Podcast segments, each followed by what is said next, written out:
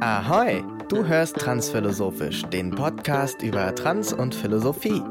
Wir sind Rick und Mike und in jeder Folge widmen wir uns einem großen Thema. Nebenbei berichte ich aus meinem transnormalen Alltag. Wenn du unseren Podcast unterstützen willst, dann schau vorbei auf patreon.com slash transphilosophisch.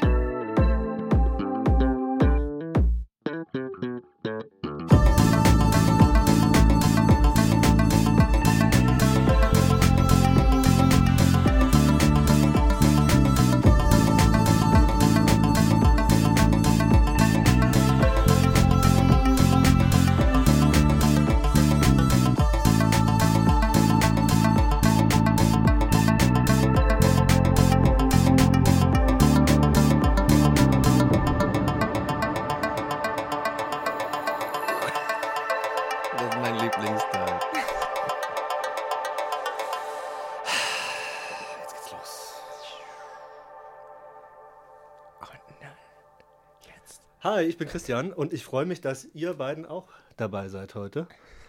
Wobei denn? Was machen wir denn hier? Was, wo sind wir hier überhaupt? Wir sind hier gerade aufgewacht und plötzlich. Es ist euer Studio. Ah, oh Gott. Gott, was war das für eine Party Und ich bin euer Anwalt. Aber haben wir wirklich Folge 91? Ja. Ich dachte ja, ja. 90.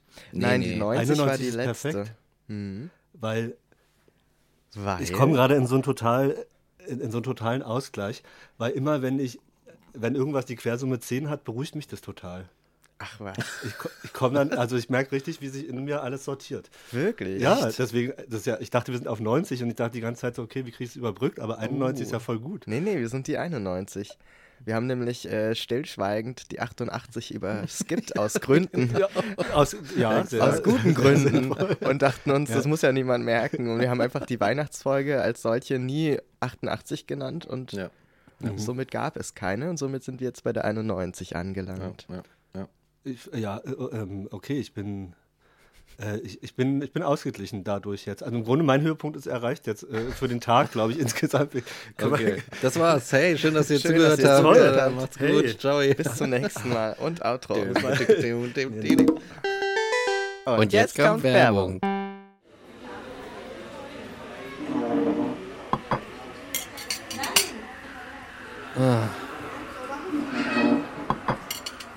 Ey, was ist denn los? Du wirkst so niedergeschlagen.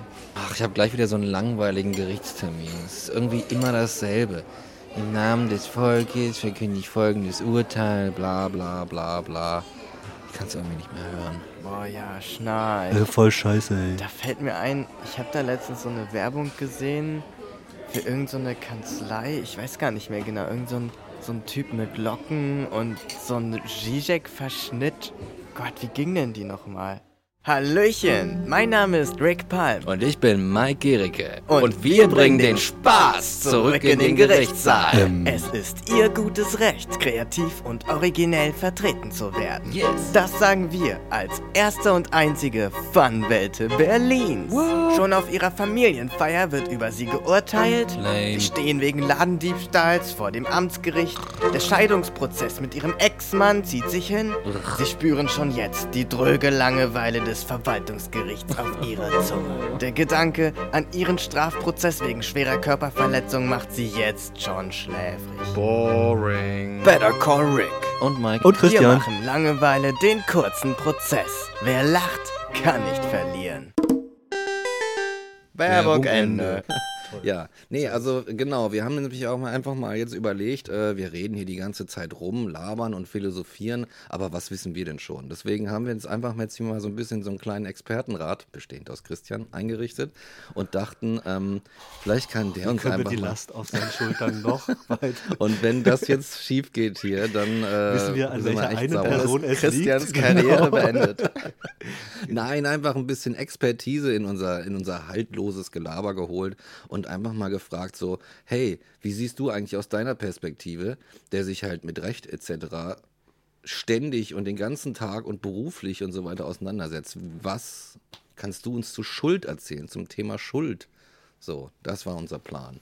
Und ähm, die Frage muss ja natürlich jetzt nicht so offen gestellt werden. Wir können sie auch noch ein bisschen äh, offener machen und noch, erwei- das bei noch erweitern, um, um die Frage der Gerechtigkeit. Ja, da gibt es ja Zusammenhänge. Ja, Ja, ja. Ja, Fangen ja, wir doch damals mal an. Fangen wir doch mal an. so genau. Das wäre doch mal interessant. Ähm, äh, lass uns noch mal bei Moabit anfangen. Untersuchungshaft. Mhm. Und äh, dann gibt es ja im Moabit auch noch das Strafgericht. Ah, Das, äh, das ist angeknüpft an, das, äh, an die Untersuchungshaftanstalt. Das war damals, als das gebaut wurde, ein Novum. Ähm, das gibt es jetzt aber häufiger auch. Weil dann hat man nämlich den Vorteil, dass man die Untersuchungshäftlinge nicht mehr mit einem Auto, was dann vielleicht überfallen werden könnte, Oh. äh, in, äh, in den Prozess bringen muss, sondern man kann die einfach durch einen unterirdischen Gang, in dem ich auch schon mal war, ähm, Als Untersuchungshaftling? Oder? Nee, als Referendar. Und ich kann euch eins sagen, ähm, al- also erstmal ähm, alle Referendarinnen, Referendare in Berlin, ähm, also nee, in Deutschland generell ist es so, dass du im Rahmen des Referendariats verschiedene Stationen hast und eine ist beim Strafgericht. Und das hat sozusagen die Bewandtnis, dass du dich ähm, entscheiden können sollst oder kennenlernen können sollst, was es so alles gibt ähm, im, äh, in der Jura-Bubble und welche Jobs du so übernehmen kannst. Ähm, und hatte bei mir dann vor allen Dingen zur Folge, dass ich ähm, ganz klar wusste, dass Strafrecht definitiv nicht das ist, was ich äh, machen will. Übrigens als einziges, ich war auch beim Forstamt, das ist die Verwaltungsstation, man muss also auch mal in einer Oh. Behörde arbeiten. Ähm, und ähm, äh, dann gibt es natürlich so, dass man auch am Zivilgericht arbeiten muss und in einer ähm, Anwaltskanzlei überlegt man sich dann, zu welcher man geht. Ähm, so, aber man hat auch diese Station äh, in, in Moabit. Und dann ist man dort ähm, einem Staatsanwalt äh, zugeteilt oder ähm, äh, ja, ja, zugeteilt heißt ähm, sozusagen, man, man ist dann vor allen Dingen bei dieser einen Person und muss dann da so Anklagen zum Beispiel schreiben gegen Menschen. Und da muss man natürlich, wenn man die erheben will, sich vorher auch nochmal Gedanken über die Schuld machen. Ich will jetzt Ja. nicht zu direkt den Bogen reinhauen, aber auch das spielt da eine Rolle. Und dann hat man echt den Job, echte Menschen dort anzuklagen. Das Oh ist- Gott. oh, das, das, ist ist wirklich, äh, das ist wirklich so, dass ich jetzt gerade auch wieder Gänsehaut bekomme. Ja, das weil man sitzt dann ich. wirklich mit Leuten dort und die checken halt ganz genau, und das ist, fand ich ganz interessant, ähm, der Böse im Raum bist du. Hm. Nicht die Richterin, die da vorne sitzt und am Ende sagt, so und so lange geht's jetzt sozusagen rein, ähm, sondern ähm, die, die checken schon, ähm, du bist die Person, die jetzt die Anklage erhebt, die möchte, dass es in die eine Richtung geht. Dann gibt es immer noch ähm, die, die Verteidigung, die dann äh, natürlich auf der anderen Seite sitzt, ähm, manchmal ausgesucht, manchmal zugewiesen dann.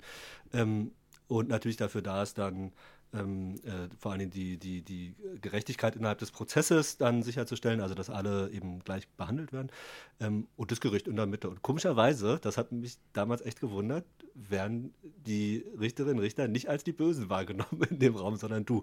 Ähm, und das war dann der Moment, äh, als ich, als ich, als ich mir selbst äh, äh, irgendwie vor Augen hab, hab, gehalten habe, so wie bei Wer wird Millionär, so dieses Ausschlussprinzip von diesen vier, von diesen vier Antwortmöglichkeiten. Okay, Strafrecht ist es nicht. Ja, oh Mann. ähm, weil mich das einfach krass belastet hat dort. Und ähm, äh, dann, äh, ja, dann, dann war, war das eben klar. Äh, das ist übrigens etwas, was kommt, also alle Prozesse sind ja öffentlich. Das ist ähm, also im Zivilgericht so und im Strafgericht aber auch. Ähm, Gibt es ein paar Ausnahmen, zum Beispiel in Jugendsachen, ähm, weil dann die Personen mehr geschützt werden sollen. Da legt man einen Schwerpunkt drauf. Aber ansonsten ist es natürlich so, dass die Gerichte kontrolliert werden so, können sollen von der Öffentlichkeit. Eine wichtige Funktion. Das heißt, man kann sich da einfach reinsetzen. Also wenn Bei äh, jedem Ja, Prozess? immer. Und das, Das ist, so ist wirklich etwas, was ich allen Menschen empfehle. Einfach Das müssen mal, wir mal machen. Ja, nee, wirklich, Fall. wirklich. Wenn, wenn, wir, wenn wir eine Sache heute mitnehmen, dann bitte diese Kernbotschaft, die ich äh, seitdem immer allen versuche zu vermitteln, geht einfach ins Gericht. Es ist viel, viel krasser als Fernsehen. Mhm. Ähm, und es können ganz einfache Sachen sein, wie ähm, eine Verkehrssache. Irgendjemand äh, ist, äh, hat eine Stoßstange von jemand anders abgefahren und die krassesten Wendungen kommen dort vor. Also Wow. es gibt Turning Points, die man sich einfach nicht vorstellen kann. Ähm, und ähm, das, das geht einfach, indem man ähm, unten reingeht und indem man sein, äh, äh, seine Entscheidung trifft, welche Verhandlung man sich angucken will. Also gut ist, ein Handy mitzunehmen. Und, äh, es gibt dann nämlich so eine Tafel, da stehen die Seele dran und welche Delikte verhandelt werden. Also da gibt es dann immer im StGB, sind ja im Strafgesetzbuch sind die Paragraphen drin. Aber dann kann man nachschauen, Und dann steht da drin, welche, Delikte welche sind. Delikte angeklagt sind. Und dann kann man sich natürlich überlegen, was einen mehr interessiert. Ja, wenn man dann die krassen Sachen will, muss man dann natürlich in den Altbau gehen. Und wenn man die einfacheren Sachen haben will, die werden im Neubau diskutiert, ähm, äh, verhandelt. So, und dann einfach mal gucken, welcher Paragraph bedeutet was. Mhm. Und dann kann man da einfach in die Verhandlung reingehen. Das ist manchmal ein bisschen irritierend äh, für ähm, jetzt im, in meinem Fall, ich hatte das mal gemacht, äh, im Zusammenhang mit so einer Recherche, bin ich mal ähm, einfach, weil ich mich nach drei, vier Jahren konnte ich mich irgendwann nach dem Referendariat nicht mehr erinnern, wie sind diese ähm, diese, diese Formulierungen dort. Diese, Ja. Das sind alles ganz äh, äh, fix, auswendig gelernte ähm, Sätze, die dort immer fallen, wie euer Intro. Das, also Das etwas, fand ich schon immer faszinierend, dass das so eine richtige Performance ist. Also so ein, Mhm, das, ja. ja. auch die Klamotten irgendwie. Ja, Teilweise. Dann im Obersten, im, jetzt war ja irgendwie Mhm. wieder in Frankfurt irgendwas. Und dann habe ich wieder diese roten Roben gesehen und ich dachte, wow. Ja, so ja, das, äh, das, woher das genau kommt, kann ich gar nicht sagen. Aber es hat natürlich auch was damit zu tun, dass man auch die Person würdigt, um die es dort geht, dass man auch ähm, als die, es sind ja Menschen, die dort vorne auch dann als Richterin, Richter stehen, aber die, die treten natürlich auf als ein Organ. Ähm, und das ähm, jetzt entmenschlicht ist so ein Wort, was man eigentlich in einem anderen Kontext äh, verwendet, aber das führt natürlich auch dass das, da, dazu, dass das, was die sagen, was die sind, ähm, auch für dich irgendwie institutionalisierter ist, wenn da eben nicht jemand äh, in einer North Face Fließjacke sitzt, sondern ähm, mit so einer Robe. ähm, und dann ist das, glaube ich, eher so eine Institution, äh, die, die du dann wahrnimmst, die dann auch deinen Fall entscheidet, als eine konkrete Person, was, glaube ich, nicht gut wäre, wenn du ja, wahrscheinlich, vielleicht hat es was damit zu tun. Auf der anderen Seite gibt es das auch für die, äh, äh, für die Verteidigerinnen und Verteidiger, für, also jetzt im Strafgericht oder für die Anwälte generell. Und da, das hängt von Gericht zu Gericht ab, wie ernst das genommen wird. Ich habe auch schon mal bei einem. Prozess, äh, ich hatte mal bei einem Prozess meine Robe ähm, vergessen. Also beziehungsweise ich hatte nie eine eigene Robe, aber ich habe mir immer von ähm, meinem Büronachbar äh, seine ausgeliehen, wenn ich zum Gericht musste. Und hatte es halt mal vergessen bei einer, bei einer Sache im Landgericht Hamburg. Ähm, das war überhaupt kein Stress so, weil die Richterin dann meinte, einfach, also ich, sie hat, glaube ich, gar nichts gesagt, wenn ich mich recht erinnere. Ich habe einfach nur gesagt, sorry, ich habe meine Robe vergessen und damit war die Sache durch. In anderen südlicheren Bundesländern gilt man dann auch schon mal als nicht anwesend, wenn man die Robe Wow. nicht hat. Mit der Okay. Folge, dass in Verfahren, in denen es darauf ankommt, dass ein Anwalt da ist, die Person, die dann, die Partei, die dann da ist, am Landgericht, musste vertreten werden. Und wenn die Person dann da ist und ihr Anwalt auch da ist und keine Robe anhat, gilt sie als nicht vertreten. shit. Also dann ist sie, gilt sie als nicht anwesend.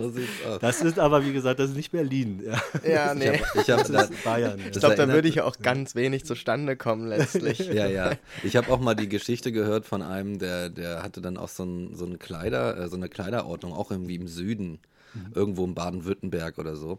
Hatte der so eine Kleiderordnung auf der Arbeit und da durftest du einfach keine kurzen Hosen tragen. Wenn du keine kurze Hose getragen hast, dann bist du nach Hause geschickt worden. Auch im Sommer. Also du musstest da eine lange Hose tragen. Und ich dachte mir so, ja, okay. Finde ich irgendwie ein bisschen komisch, sich da zu uniformieren. Das- aber beim Gericht finde ich dann doch irgendwie ganz, irgendwie finde ich es angemessen. Vielleicht da- können wir da die Unterscheidung machen. Ich finde es okay auf der Seite ähm, äh, des, äh, des Organs, wenn man so will. Ja, Ja, also ich, ja. Richterin, äh, Richter, Staatsanwältin, Staatsanwälte, vielleicht Strafverteidiger, weiß ich nicht, würde ich eher sagen nein. Aber Parteien und Anwälte natürlich, also Parteien sowieso, treten ja immer auf, wie sie wollen, aber zu ihren Gunsten oder zu ihren Lasten, je nachdem. Ähm, äh, aber ja, für die, für die, für die Leute, die sie dann vertreten, würde ich sagen, ist das nicht so zwingend. Ja. In, in, jeder an, in jeder anderen Art von Job, wenn es nicht irgendwie hygienische Gründe hat, wie vielleicht im Krankenhaus, würde ich sagen. Okay. Aber andererseits, andererseits bei dieser Sache finde ich ja auch, dass dann dadurch diesem Organ so ein bisschen, natürlich nicht wirklich, aber so diese, diese, dieser Schleier des Menschlichen genommen wird. Ja, Nämlich, dass mich tatsächlich aber auch in der Robe ein Mensch steckt, der urteilt und der dann sagt, okay, ich stelle eine Schuld fest anhand der vorliegenden Daten und so weiter und darauf aufbauend treffe ich die folgende Entscheidung. Was mich tatsächlich hart interessieren würde, ist, wie, wie die Prozesse zustande kommen, in denen tatsächlich eine Schuld entschieden wird. Weil wenn du es tatsächlich von Beweisen her und theoretisch aufwirbelst, dann ist es ja eigentlich völlig unmöglich, eine objektive Schuld jemals hundertprozentig festzustellen. Das ist ja, du kannst, kannst du ja nicht machen. Genau, du musst natürlich jetzt in der Rechtsordnung die äh, für verschiedene Vorfragen beantworten, bevor du dann dazu kommst, dass du sagst, ähm, ich fühle mich jetzt hier in der Lage, als Gericht eine Schuld festzustellen. Also musst du erstmal die Frage beantworten, kommt es mir überhaupt an auf sowas wie Schuld? Ja? Ja. Welche Rolle spielt Schuld, um eine Entscheidung zu treffen? Ähm, aber ähm, da, also da kam ich gerade schon drauf äh, gedanklich, als du, äh, als du bei der Robe nochmal eingehakt bist. Ähm, das ist natürlich eine Art von Formalisierung und die Prozesse sind im also jeder Art von äh, Prozess, also Verwaltungsgericht, im Strafgericht, im Zivilgericht, ähm, sind natürlich außerordentlich äh, formalisiert. Ähm, und zwar natürlich auch, damit jeder, äh, der dort steht, ähm, auch ein vergleichbares Verfahren bekommt, damit alle natürlich ähm, vergleichbar behandelt werden. Ähm, und das hat natürlich ähm, in den, äh, oder das hat eine höhere Relevanz, je nachdem, an welchem Gericht man sich befindet und wo, wenn nicht am Strafgericht, wo also im Zweifel im Raum steht, ob deine Freiheit so ja, massiv ja. wie äh, nirgendwo sonst begrenzt werden kann, nämlich indem du äh, in Bau gehst. Ähm, äh, an, an, an, am Strafgericht hat es natürlich die höchste Relevanz dann eben und da ist natürlich alles sehr formell und das betrifft natürlich, wie gesagt, die Roben-Sache sowieso, aber auch eben den, äh, den, den Ablauf des Verfahrens, die Inhalte der Prüfung und das ist auch etwas, genau wie bei diesen Floskeln, über die ich gerade gesprochen habe, die man braucht, um so eine Sitzung zu eröffnen oder die man braucht, um eine, ähm, äh, um das Verlesen der Anklage äh, einzuleiten, wie die Anklage selbst aufgebaut ist. Es ist alles sehr standardisiert und so ist auch der Ablauf äh, so, einer, so einer Prüfung, ob jetzt ein bestimmter Tatbestand überhaupt angeklagt wird. Ähm, und dann, wenn er angeklagt wird, wenn das Gericht mal die Entscheidung fällt, okay, es lässt die Anklage zu, ähm, macht die Hauptverhandlung auf. Das ist ja ein Prozess, der geht von der Staatsanwaltschaft ans Gericht, dann entscheidet das Gericht, ich mache auf. Und dann findet überhaupt erst der, der Prozess statt. Ja. Und in dem Prozess wird überhaupt dann erst geprüft, ob dann die Strafbarkeit tatsächlich gegeben ist. Ähm, das ist sehr, sehr standardisiert. Und diese Standardisierung ist natürlich so eine Art von ähm, von, von, wenn man so will, ähm, ja, verobjektivierter Gerechtigkeit, ja, also wenn man oder, oder ähm, mechanisierter Gerechtigkeit, in dem dann einfach klar ist, jede Person kriegt dieselbe Art von Verfahren. Das ist auch der Job, den man dann erfüllen kann, miterfüllen kann, wenn man einfach sich hinten reinsetzt. Weil man dann natürlich auch überwacht, dass dieses Verfahren eingehalten wird. Das kann man natürlich nicht so gut wie jetzt ähm, jemand, der dann da aus der Strafverteidigung hingeht. Der ist natürlich genau dafür da, das professionell zu machen. Aber aber natürlich. Einmal raus.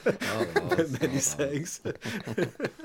aber, aber, natürlich kann man das auch als Öffentlichkeit hinkriegen. Und ähm, jetzt ganz konkret, also bleiben wir beim Moabit, wenn man, wenn man jetzt äh, sich entscheidet, mal nach Moabit zu gehen, dann kriegt man ja auch mit, welche Urteile dann gesprochen werden. Die werden dann nicht immer direkt mündlich auch in, äh, in ganzer Länge begründet.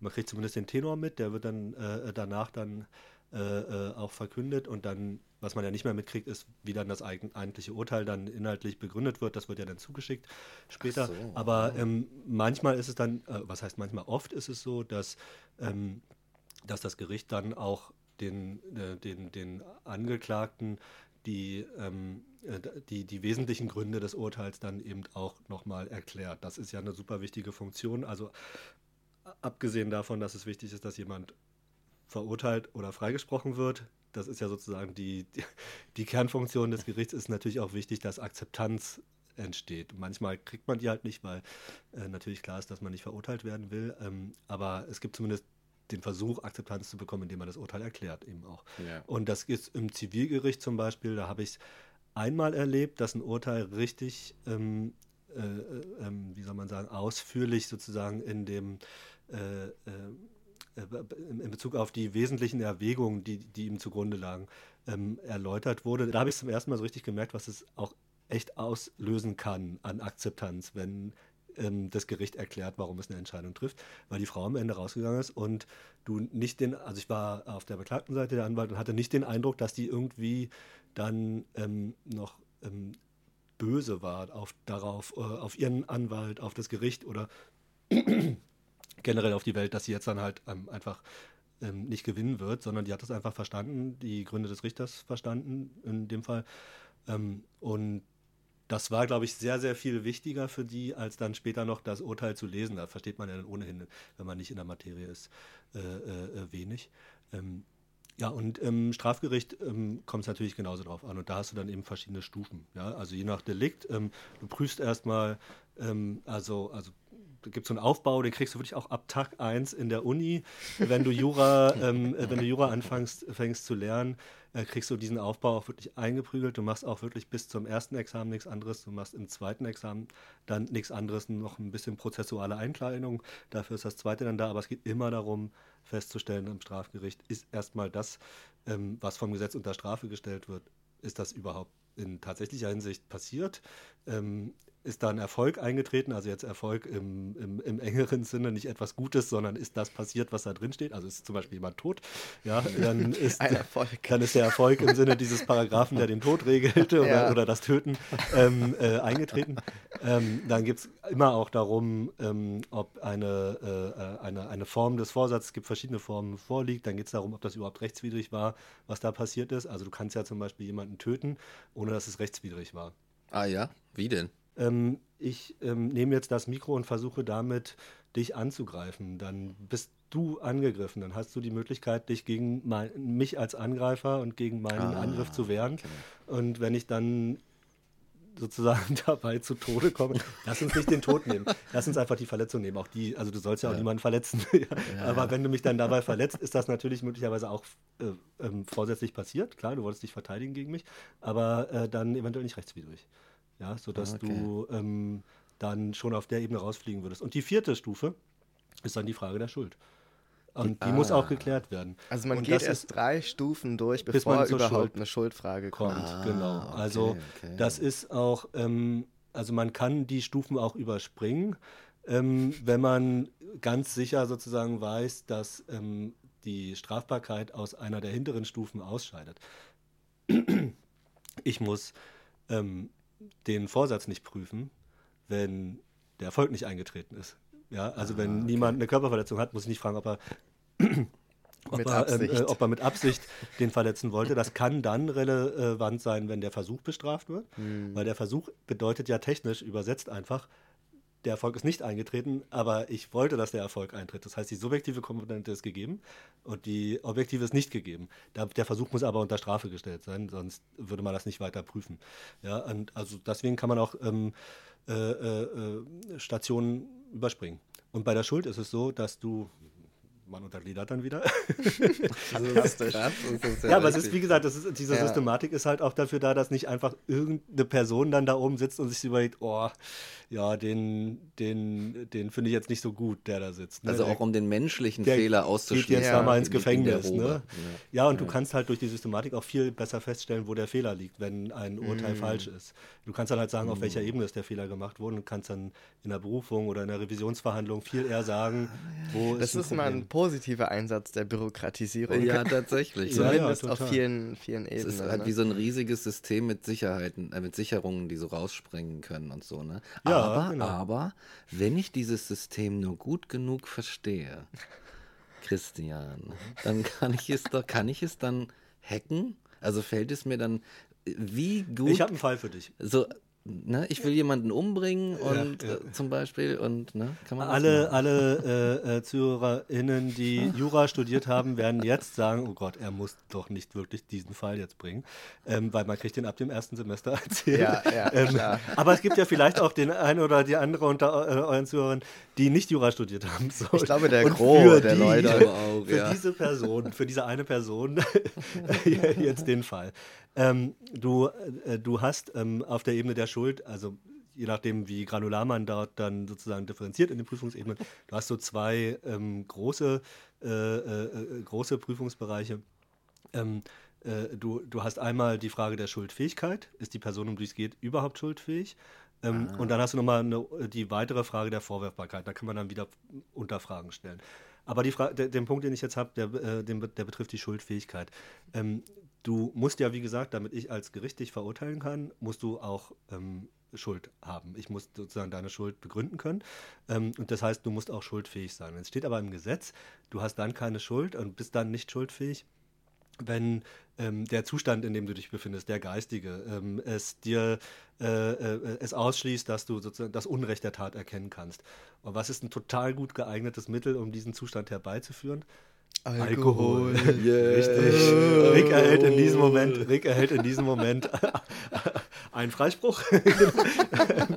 Nein, ähm, so das, äh, äh, das bedeutet natürlich, dass du jetzt, äh, Stichwort Systemhack, du kannst dich, ähm, du kannst, äh, äh, du kannst dich natürlich selbst in so einen Zustand versetzen, in dem du schuldunfähig bist, mit der Folge, dass du dann, wenn du danach nicht weiterdenken würdest, ähm, dann möglicherweise nicht verurteilt werden könntest, weil dazu gehört ja, dass du schuldfähig bist. Aber der Anknüpfungspunkt ist dann, das hat die Rechtsprechung eben draus gemacht, ähm, und da hat sie sich, wie gesagt, auf sehr, sehr alte äh, äh Prinzipien schon ähm, äh, äh, berufen.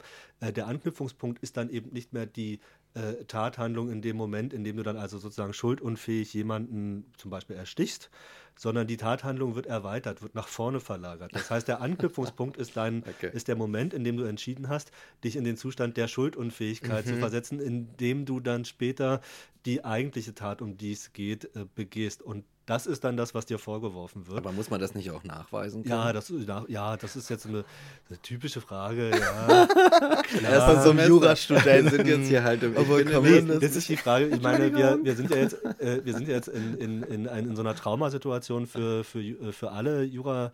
Äh, Menschen, glaube ich, so im, im dritten, vierten Semester. Du stehst ähm, einigermaßen sprechfähig noch in der Küche auf der Party, ähm, bringst die Nummer mit dem, mit, mit, mit, dem Alkohol und meinst so geil, ich habe es zusammengekriegt, ohne, ohne mich zu verhaspeln. Und zack, kommt einer und sagt, muss man das nicht auch nachweisen können? Was du natürlich noch nicht weißt im vierten Semester, wie es in so einem Prozess dann abgeht. Ja, ja. ja klar musst du es alles nachweisen können.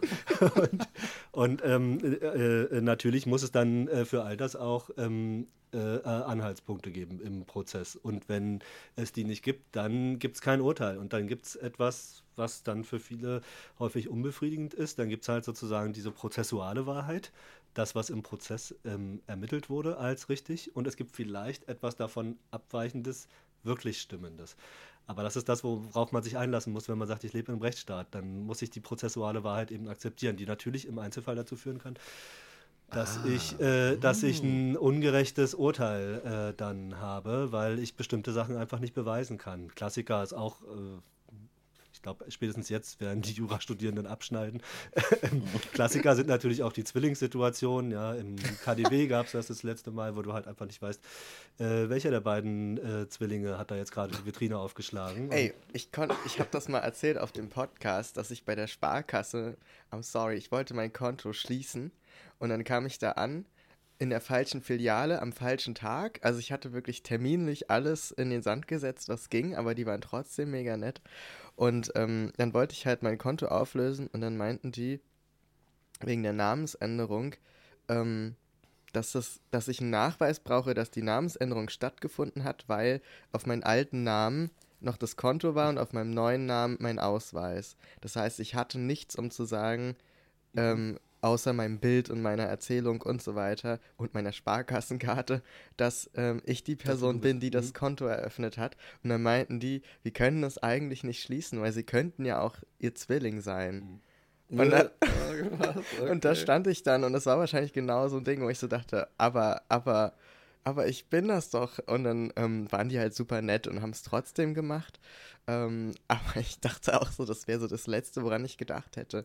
Die Frage so ist, wer muss dann was nachweisen? Ne? Muss ich eine, muss ich eine, äh, äh eine ein, ein, ein, etwas, das nicht stattgefunden hat, muss ich das nachweisen? ähm, genau. Was, eine, eine, negative Tatsache oder muss vielleicht jemand anders, die Sparkassenseite dann jetzt in dem Fall ähm, etwas darlegen? Das die haben dann auch viel rumtelefoniert genau, und waren ja. dann so, ja komm, jetzt ist er ist bestimmt dann dem Geldwäschebeauftragten auch kurz warm geworden, der dann angerufen wurde und der dann die Frage klären musste. Aber auf meinem Konto waren äh, seit Jahren 0 Euro drauf und ich wollte es schließen. Also ja, das Risiko ist ja auch beim Konto schließen geringer als beim Konto eröffnen. Ja, genau. Also wenn Sie ein Konto eröffnen, dann gibt es ja viel eher die Möglichkeit, dass es zur Geldwäsche oder Terrorismusfinanzierung benutzt, als wenn du das Konto schließt. Ne? Denn ein schönes ja, Sparkassenkonto. Und dann ist das Konto ja nicht mehr, nicht mehr einsatzfähig.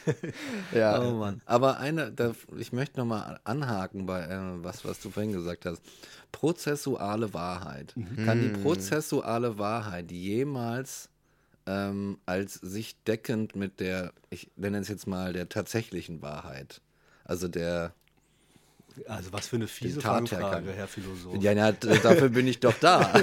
Das ist doch Ähm, mein Job. ja, das, ähm, ja, jetzt antworte ich natürlich als Jurist. Das kommt darauf an, welchen Wahrheitsbegriff du anlegst. Oh, ja, da gibt es einige Aber in der das- Philosophie. Aber das, genau. ist auch, ein- das ist eigentlich auch eine Antwort, die von einem anderen Philosophen kommt. Ja, ne? exakt, das ist Also, genau das Gleiche. das aber so unterschiedlich so, sind diese Es ist natürlich so, dass nicht. du, ähm, äh, dass, dass du dafür die prozessuale Wahrheit brauchst, weil du natürlich Mhm. einen wandelnden Wahrheitsbegriff hast. Und stellt euch vor, wir würden, was in der Philosophie ja absolut akzeptiert ist, innerhalb eines Prozesses zu sowas wie einer konsensual ermittelten Wahrheit kommen.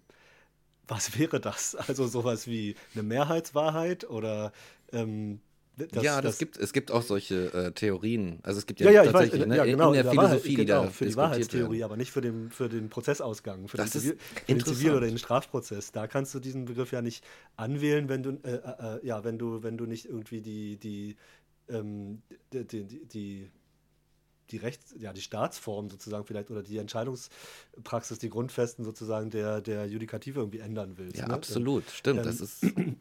Das heißt aber, das heißt aber tatsächlich, dass die, äh, dass äh, die Judikative ähm, von dieser, von der ursprünglichen Korrespondenztheorie der Wahrheit ausgehen muss. Also sie, um überhaupt entscheidungsfähig zu sein. Die Korrespondenztheorie, ganz einfach, äh, 19. Jahrhundert, ähm, etwas wird behauptet im Satz und dahinter steht eine Wahrheit und die referiert halt direkt darauf. Die beiden sind deckungsgleich. Das hat jede Menge theoretische Probleme ausgelöst. Die ist sehr wahrscheinlich nicht haltbar, wissenschaftlich betrachtet. Und äh, jetzt würde mich halt interessieren, welche Wahrheitstheorie die Judikative verwendet. Ob es, und natürlich, weil ich ein, ein kleines mieses Schwein bin, möchte ich wissen, ob sie eine verwendet, die äh, eigentlich wissenschaftlich betrachtet gar nicht mehr haltbar ist. Also ist es quasi Ja. diese Korrespondenztheorie. Na, ich bin natürlich also völlig verständnisvoll und du hast halt, du musst praktisch arbeiten in der Judikative. Du musst irgendwas tun, ne? Aber genau. ähm, also du musst halt so eine Entscheidungsfähigkeit herstellen und zwar auch über den sich wandelnden Wahrheitsbegriff hinweg. Ja, und ähm, es, es gibt eher sozusagen, ähm, wenn man so will, etwas weiter vorn ähm, noch ein relativ äh, vielleicht großes Gap zwischen dem, was der Zivilprozess oder der Strafprozess zugrunde legen muss. Wir reden ja vor allen Dingen, wenn es um die Schuld geht, jetzt ähm, es gibt auch zivilrechtliche Schuldkategorien, aber ähm, wir reden jetzt ja über, über den, den Strafprozess vor allem, wir sind mit Moabit eingestiegen. Ähm, du musst ja, ähm, wenn du eine Person für äh, etwas, was in, in der Welt passiert ist und wofür man jetzt sagen will, sie ist dafür auch verantwortlich. Wenn du eine Person dafür verurteilen und daran auch eine Folge knüpfen willst, wie zum Beispiel Einschränkung der Freiheit oder Geldstrafe, dann musst du ja auch erstmal die Frage beantworten, ob die Person dafür überhaupt ähm, verantwortlich sein kann oder ob nicht alles einfach so sowieso vorherbestimmt ist. Hat die Person überhaupt die Möglichkeit, frei zu entscheiden, was dort passiert ist oder nicht? so das heißt, du musst erstmal die Grundfrage beantworten, ähm, dass es sowas wie einen freien Willen gibt. Und du musst auch die Grundfrage beantworten, ähm, dass es sowas wie einen Determinismus dann eben nicht gibt. Und das sind Weichenstellungen, die, äh, wo man abbiegen muss in eine bestimmte Richtung, um dann handlungsfähig zu sein als, äh, äh, als, als Struktur. Ähm, und die Ja. Entscheidung wurde getroffen und sicherlich auch äh, gegen, gegen gute Argumente. Es gibt ja, was dann zum Beispiel außer Acht gelassen wird, ist, wenn man jetzt einfach sagt, ähm, die Personen sind immer in der Lage äh, zu entscheiden, was da passiert oder zu beeinflussen, was da passiert. Ähm, dann lässt man natürlich sowas wie, ähm, wie ein Umfeld, was einen beeinflussen kann, außer Acht als Determinante für, für bestimmte Handlungen. Ja, sondern dann sagt man, ähm, man konzentriert sich eben auf die Person. Das kann dann vielleicht, wenn man jetzt ganz weit sich sozusagen zurücklehnt, zu etwas führen, was man dann vielleicht auch un, un, un, ungerechte Entscheidungen vielleicht unter dem jeweiligen Gerechtigkeitsbegriff, den man dann anlegt, ähm, äh, ähm, führt. Aber auch da anderes Beispiel Fristen. Es gibt halt Entscheidungen, die getroffen werden müssen, um so einen Apparat aufzubauen, um so eine, sowas wie eine Gesellschaft, die sich eine Judikative gibt, äh, handlungsfähig zu halten. Ähm, und ähm, wenn du dir zum Beispiel eine Frist anschaust, ähm, es gibt ja alle möglichen Fristen. Also ähm, Fristen zum Beispiel im Prozess sind immer relevant, ähm, um einen bestimmten Vortrag ähm, in den Prozess einzuführen. Also ihr beiden streitet euch, ähm, jetzt fiktiver Fall, ihr beiden streitet euch über äh, den Podcast, geht auseinander und die Frage ist, ähm, wer kriegt jetzt von Warner Brothers die 400 Milliarden, die sie euch ähm, anbieten für die Rechte an den bisherigen, an 91 Folgen, ja, weil der Streit wird natürlich heute entbrennen. Ja, dafür, Sicherlich. ich wäre gerne der, Jetzt, jetzt, wo ich von den 400 Milliarden weiß. Ich wäre gerne- möchte ich, dass er auch, dass er entbrennt.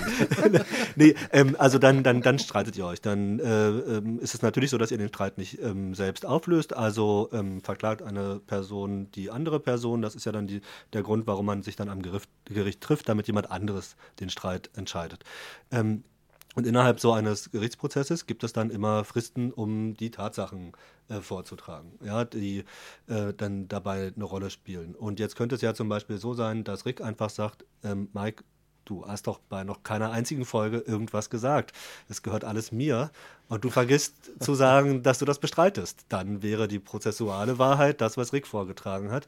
Ähm, denn nur das kann das Gericht dann innerhalb, äh, aus, der- aus, der, aus der mündlichen Verhandlung und aus der Aktenlage, die es bekommt, ähm, mitnehmen. So, jetzt gibt es dann Fristen für deinen Vortrag. Du kannst natürlich sagen, also was jetzt naheliegend wäre, wäre ja zu sagen, äh, stopp, Rick, denkst du vielleicht, aber ähm, ich habe bei den 91 Folgen doch mitgesprochen und dann machst du sogar noch was ganz Cleveres. Du beweist das, indem du zum Beispiel ähm, dem Gericht ähm, als Beweismittel dann die, ähm, die, die, die Links zu den Folgen schickst oder die Folgen selbst schickst, damit das Gericht sich das anhören kann und dann deine Stimme. Dann krieg, kriegst du noch ein Gutachten vom Stimmgutachter, der sagt, das ist wirklich Mike.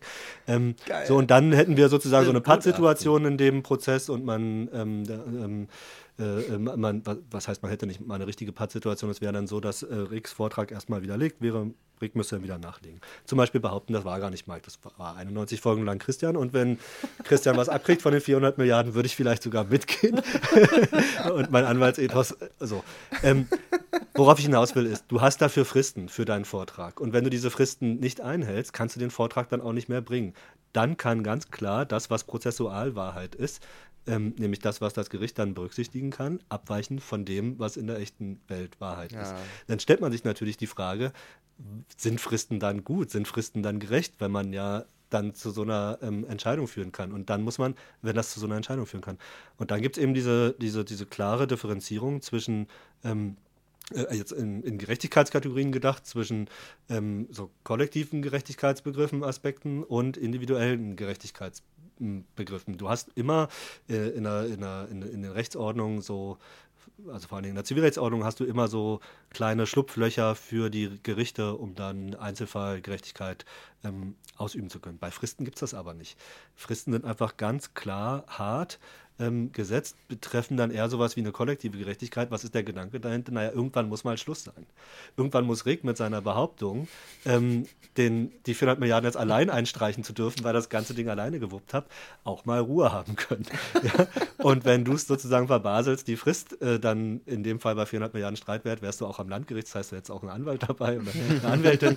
wenn, wenn du dir die falsche Person da äh, dann auswählst, äh, falsch beraten wirst, ähm, irgendwie jemand die Frist versäumt, hast du übrigens einen Haftungsanspruch gegen den Anwalt, kannst also 200 Milliarden dann auch gegen den Anwalt und seine Rechtsschutzversicherung geltend machen. Äh, Ja. Quatsch, seine, seine Haftpflichtversicherung geltend machen. Aber das ist dann, wie gesagt, ein ganz anderer Prozess. Also du hast dann erstmal in dem, Man in kann dem sich Streit wirklich so ausprozessieren, ne? in dem Also Streit so, mit Rick hättest du dann erstmal einfach verloren, obwohl ähm, du dann weißt, naja, eigentlich hätte ich gar nicht verlieren müssen. Aber prozessual ist das dann richtig. Das heißt, also Genau, und, und die Handlungsfähigkeit der Gerichte. Das ist auch ein ganz wichtiger Aspekt. Wenn du diese Fristen nicht hast ähm, und immer wieder Leute nachlegen würden und immer wieder sich Sachverhalte verändern würden, wären Sachen nie entscheidungsreif. Wichtiges Wort. Das Gericht könnte nie ähm, in eine Sache entscheiden. Es muss aber entscheiden, deswegen um die Sachen- das auch Gott. immer so lange. um die Sachen oder abzuschließen und um für neue Sachen wieder da zu sein. Dafür sind Fristen da. Kann Das- im Einzelfall total abwegig werden, aber ist dann halt wichtig, um den Gesamtkomplex am ja, Laufen zu that's halten. what's ja. happening inside my head all day. Ja, ich glaube, dass diese Da ist nie Strukturen. eine Entscheidungsreife er erreicht. Das ist immer nur so, Ja. ah, da ist noch eine Information, da ist noch eine Information. Ich Naja, denke auch, dass das, das definitiv die, die Strukturen und die Prozessstrukturen in, äh, am Gericht allgemein tatsächlich in manchen Hinsichten einfach Abbildungen unseres äh, Gehirns sind. Und dass ich nämlich Ja, da, und der aber Leistungsfähigkeit. jetzt- das ist jetzt übertrieben, das ist absolut hyperbolisch gesagt, aber was ich meine, erstens ist, dass du bei dem Apparat natürlich irgendeine Jura-Person brauchst, um dich da durchzuarbeiten, weil allein steigst du da überhaupt nicht durch.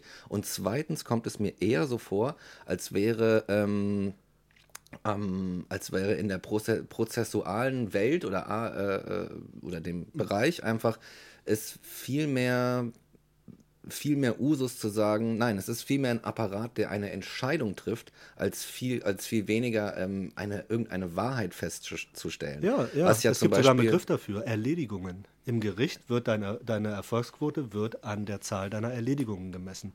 Und das klingt erstmal absurd, weil du denkst ja immer an sowas wie Gerechtigkeit und ähm, also ich denke jetzt eher so in zivilprozessualen Kategorien. Am Strafgericht ist das sozusagen, da geht es um nochmal ganz andere Sachen.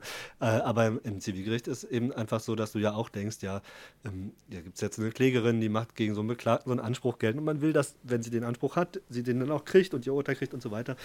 Ja, eine ist ein ganz, ganz wichtiger Aspekt, aber ein anderer wichtiger Aspekt ist auch, dass die Sache entschieden wird und Ja. dass danach auch Ruhe ist. Ja, und ähm, dann können natürlich Fehler passieren, das, das weiß die Rechtsordnung. Die Rechtsordnung weiß auch, dass Gerichte Fehler machen. Dafür gibt es Berufungsrevisionsinstanzen dann. Also Berufung, dass es eine Berufung gibt, ist schon ein Ausdruck der Einsicht, ich als Gericht kann Fehler machen. Ja, ähm, aber ähm, danach ist dann aber auch Schluss. Und dann kann das möglicherweise sein, dass das nicht der Idealzustand ist, aber es ist entschieden. Und wie gesagt, Erledigung. Du hast dann als, ähm, als, als, als Kammer, äh, äh, als, als, als Richter dort ähm, Erledigungszahlen, die du dann erreichen sollst. Und ähm, wenn du die erreicht hast, ist dein Soll auch erfüllt und fertig. Das wird dann immer auch an, äh, ausgerichtet anhand der Zahlen, die anhand der Eingänge, die dann reinkommen, kann mal hoch, mal runter gehen.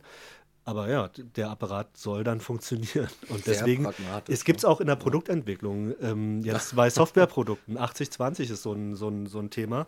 Ähm, für viele, ähm, wenn du jetzt, keine Ahnung, eine App entwickelst äh, oder was, was auch immer, ähm, es ist klar, dass sozusagen 20 Prozent des Arbeitsaufwands genügen, um 80 Prozent des Produktes herzustellen. Und wenn du dann erstmal damit leben kannst, erstmal rausgehen kannst, um zum Beispiel User-Tests zu machen, ähm, kann das erstmal total genügen, ja. Und ähm, jetzt ist es nicht so, dass ich sagen würde, dass äh, die Rechtsordnung mit 20% Aufwand 80% Ergebnis äh, bekommt, aber natürlich gibt es eben die klare Entscheidung, diese 100%, äh, die- dieses, diese, diesen, diesen, diesen, diesen 100%, ähm, 100% eines Ergebnisses, 100% richtige Entscheidung in jederlei Hinsicht wird es nicht geben. Es gibt die prozessuale Wahrheit, die prozessuale Richtigkeit. Das ist Und interessant. die wird dann eben angestrebt. Ne? Auch hinsichtlich, ich meine, dieses ganze, dieses ganze Suchen und äh, Kämpfen um die Wahrheit in der gesamten, nicht nur Philosophie, sondern Denkgeschichte und so weiter, die läuft ja mehr oder weniger auch rein theoretisch auf so einen Pluralismus hinaus.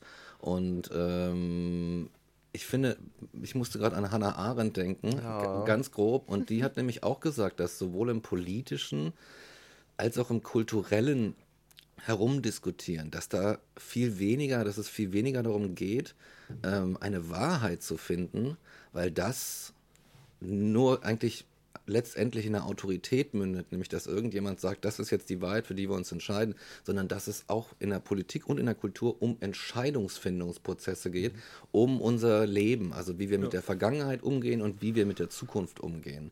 Und im Grunde scheint ja dann auch die äh, Prozessordnung. Die, die Prozessordnung. Also die Zivilprozessordnung, Strafprozessordnung, Genau. Verwaltungsgerichtsordnung, das genau. Genau. Trotzdem, trotzdem haben wir irgendwie, muss ja sowas, zumindest gefühlt, sage ich jetzt mal, sowas wie äh, eine Schuld oder eine Gerechtigkeit, irgendeine Form der Gerechtigkeit fordern wir ja schon.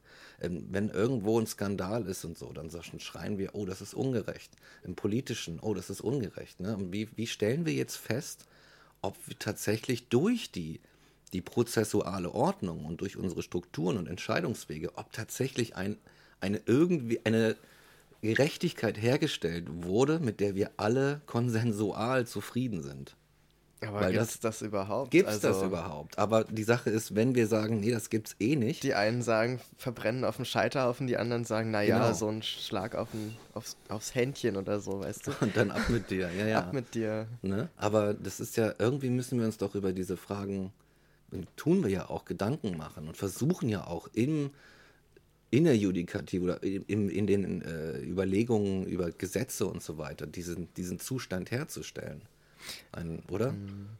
Also nicht ich, einfach nur, dass wir Entscheidungen treffen für irgendwelche Fälle und dann sagen, okay, nächster bitte, damit, damit das, weißt du, sondern irgendwo ist ja so ein Gerechtigkeitsverlangen, möglicherweise klein noch vorhanden ja. bestand. Ich muss da gerade so ans TSG denken, weil ich mir denke, da wurde ja ein Versuch gemacht äh, in den 80ern und auch damals schon nicht gut, aber die Idee war ja schon, dass man irgendwie einer Menschengruppe, die vielleicht vor dem äh, Recht bisher nicht so richtig gut gesehen wurde, äh, die vielleicht ein Einzelfall in Anführungsstrichen ist, irgendwie denen was zu geben, wo man sagt, okay, da, da müssen wir neu drüber nachdenken. Und wenn jetzt ich mir vorstelle, dass die AfD zum Beispiel an die Macht käme und dann bestimmte rechtliche Dinge neu interpretieren, abschaffen oder verabschieden würde, das verändert ja diesen gesamten Aufbau, den wir da haben. Und ähm, ich glaube, das ist gar nicht so also das ist, sind, jetzt so, so, es wirkt immer so fest, wie die Demokratie auch, ne? Wir leben in einem Rechtsstaat, das ist ja so das Mantra. Und ich denke immer so, man darf nicht vergessen, dass das so schleichende Prozesse sind. Ne? Also auch mit dem TSG, wie lange das gedauert hat, bis das jetzt endlich mal mhm. abgeschafft wird, nachdem das Verfassungsgericht an so vielen Stellen schon gesagt hat, nee, das können wir, das ist eigentlich nicht machbar. Das ist total diskriminierend und dann ist das nur noch so ein Flickenteppich. Aber allein wie lange das gedauert hat, und das ist ja im, im, äh, im Gros dieser ganzen Gesetze, die es gibt und die noch viel größere Entscheidungen treffen irgendwie, ähm, ist das ja eigentlich so ein kleines Ding. Und wenn man sich das jetzt vorstellt für so große Dinge, also das finde ich schon ganz schön ich weiß nicht, also ich habe da so eine ganz große Ehrfurcht davor, auch weil es wenige Menschen gibt, die das durchblicken. Aufgrund dieser ganzen Vorbildung, die du ja eigentlich haben musst, um einschätzen zu können, was Gesetzesänderungen letztlich bedeuten. Mhm. So, und deswegen finde ich das gar nicht so. Also ich finde das teilweise ganz schön scary. Ähm, ja, du kommst dann halt direkt so zu ähm, Grundfragen der Demokratie, was es ist und was man halt innerhalb, so, innerhalb von so einer Demokratie dann aushalten ähm, muss, auch gegen das eigene Richtigkeitsempfinden. Ne? Also jetzt im, im Zivilrecht ist natürlich so, der Anspruch kommt im Wesentlichen aus dem Vertrag, aus dem äh, äh, Verhältnis, das du dann zu deinem Gegner dann äh, hast. Überhaupt, dass da immer von Gegner die Rede wird, das hat auch schon einen interessanten, ja. Äh, die Rede ist, es hat, äh, wirft ein interessantes Licht äh, auf, die, auf den Prozess, weil man könnte natürlich auch ähm, äh, sich, sich anders nähern an das Verhältnis von zwei Parteien, als sie als Gegner ähm, äh, zu, zu beschreiben. Aber ähm, äh, im, im, also der Vertrag, das, was du vereinbarst, ist da sozusagen die wichtigste von allen äh, Rechtsgrundlagen. Gibt auch noch gesetzliche Ansprüche, aber vor allen Dingen der Vertrag. So. Und im Strafrecht ist es aber ja aber der, anders. Der Vertrag mhm. jetzt wirklich zwischen zwei Menschen. Mhm. Die, ja, oder zwischen zwei Organisationen, genau. Okay, ja. ja. Genau. Also und da hat man dann eine Grundlage, auf der man diesen Prozess Naja, jetzt ihr beide hier kann. mit dem Podcast. Lasst uns ja, wieder genau. über die 400 Millionen äh, von, wer was, Warner Brothers sprechen. wir, machen, wir, müssen diesen, wir müssen das ohnehin schon machen, einfach damit mehr JuristInnen unseren Podcast hören müssen. Ja. Ne? Also wir, ja. wir schmuggeln uns einfach ein, indem wir uns völlig einvernehmlich verklagen und dann somit unser Publikum einfach erweitern, weil das im Prozess natürlich viele Leute hören müssen. Ja, dann. Also und dann kommen die Millionen von ganz allein. Ganz genau. Sneaky, sneaky. Nee, aber ähm, worauf ich hinaus wollte, ist, dass ihr ja ähm, jetzt ihr habt ja hier eine Vereinbarung. Ihr müsst die nicht aufschreiben, ja, ihr müsst die nicht aussprechen, aber die ja, kann man auch aus eurem Verhalten schließen. Auch da, daraus können schon Ansprüche hervorgehen. Das war nur das mit Vertrag. Vertrag heißt nicht immer, man muss einen Füller rausholen. Mhm. Das, wollte ich, äh, das wollte ich nur sagen. Ähm, nee, und im, im, im Strafprozess ist das ja anders. Ähm, äh, oder im Strafrecht ist es ja anders. Da wird sozusagen ähm, eine negative Folge für dich ähm, an, äh, an, an Erfolge an Handlungen, ähm, äh, die du hervorgebracht hast, nur geknüpft, wenn das vorher im Gesetz aufgeschrieben wurde. Das ist sozusagen ein wichtiger rechtsstaatlicher Grundsatz, dass man äh, zum Beispiel nicht irgendeine Handlung, die du heute begehst, ähm, morgen schlecht findet und dann sagst, wir machen übermorgen mal ein Gesetz, nachdem das strafbar ist und da schreiben wir dann noch eine Rückwirkung rein und dann wird Rick angeklagt. Ähm, das funktioniert nicht, muss vorher ähm, im Gesetz stehen. Ähm, und in dieses Gesetz, das, da kommen natürlich nur bestimmte Sachen rein, nämlich Sachen, die das äh, Parlament entscheidet. Und jetzt kommen wir zu der AfD, die du gerade angesprochen hast. Wer wählt das Parlament? Wir alle. Und da können dann halt auch Leute drin sitzen, die wir ähm, äh, falsch finden. Und jetzt deswegen sage ich, rüttelt sozusagen den Grundfesten, der, nee, rüttelt nicht, sondern betrifft die Grundfesten der Demokratie und, der, äh, und die Frage, was man aushalten muss, wenn man sie anerkennt. Es kann dann natürlich, und das ist ja eine Situation, die gerade die gar nicht so fernliegend ist, auch irgendwann mal dazu kommen, dass die AfD jetzt ich weiß gar nicht, wie, wie viele Jahre wir da noch brauchen, bis das irgendwann mal realistisch ist. Alle sagen immer, es ist unrealistisch, aber wenn man sich die Landtagswahlen anguckt und wenn man sich die, äh, sozusagen die, die Tendenzen auch, muss man ja sagen, im eigenen Umfeld anguckt, es wird alles immer rechter.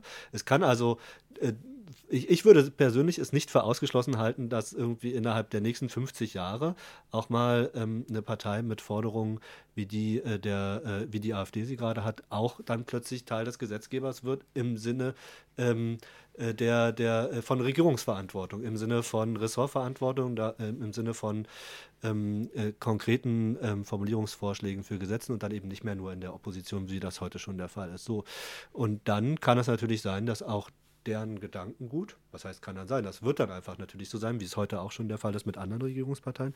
Dann wird natürlich das, was deren Wählerbasis für sinnvoll hält, auch gesetzt werden.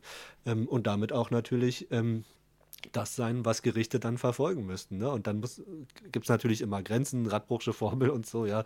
Gerichte sollen dann also nicht äh, Vorschriften ähm, anwenden, wenn klar erkennbar ist vorher, dass das Ergebnis äh, ungerecht ist. Das ist also nochmal so eine Art Evidenzkontrolle, okay, ähm, also die dann den Richter dann auch nochmal davor schützt. Dann, okay. ähm, aber äh, da liegt es dann doch im Ermessen nochmal. Ja, das ist aber so, das, ja, das ist aber sozusagen, Radbruchsche Formel ist für so eine Extremfälle gedacht, ähm, dass ich jetzt ähm, sozusagen nach der Zeit des Nationalsozialismus jetzt gar nicht wüsste, ob wir aktuell einen Anwendungsbereich hätten, wo die tatsächlich dann greifen würde, wo also ein Gericht sich wirklich darauf stützen könnte, jetzt mal das Gesetz außen vor zu lassen und zu sagen, ich setze mich darüber hinweg, weil das ist natürlich eigentlich das demokratiefeindlichste, was es gibt, dass ein Gericht sagt, ich verlasse hier mal meine Rolle als Judikative und werde quasi zum äh, Co-Gesetzgeber, indem ich das Gesetz einfach anders handhabe, als es drinsteht. Ne? Das ist natürlich eine Frage der Gewaltenteilung, dass Gerichte die Gesetze einhalten.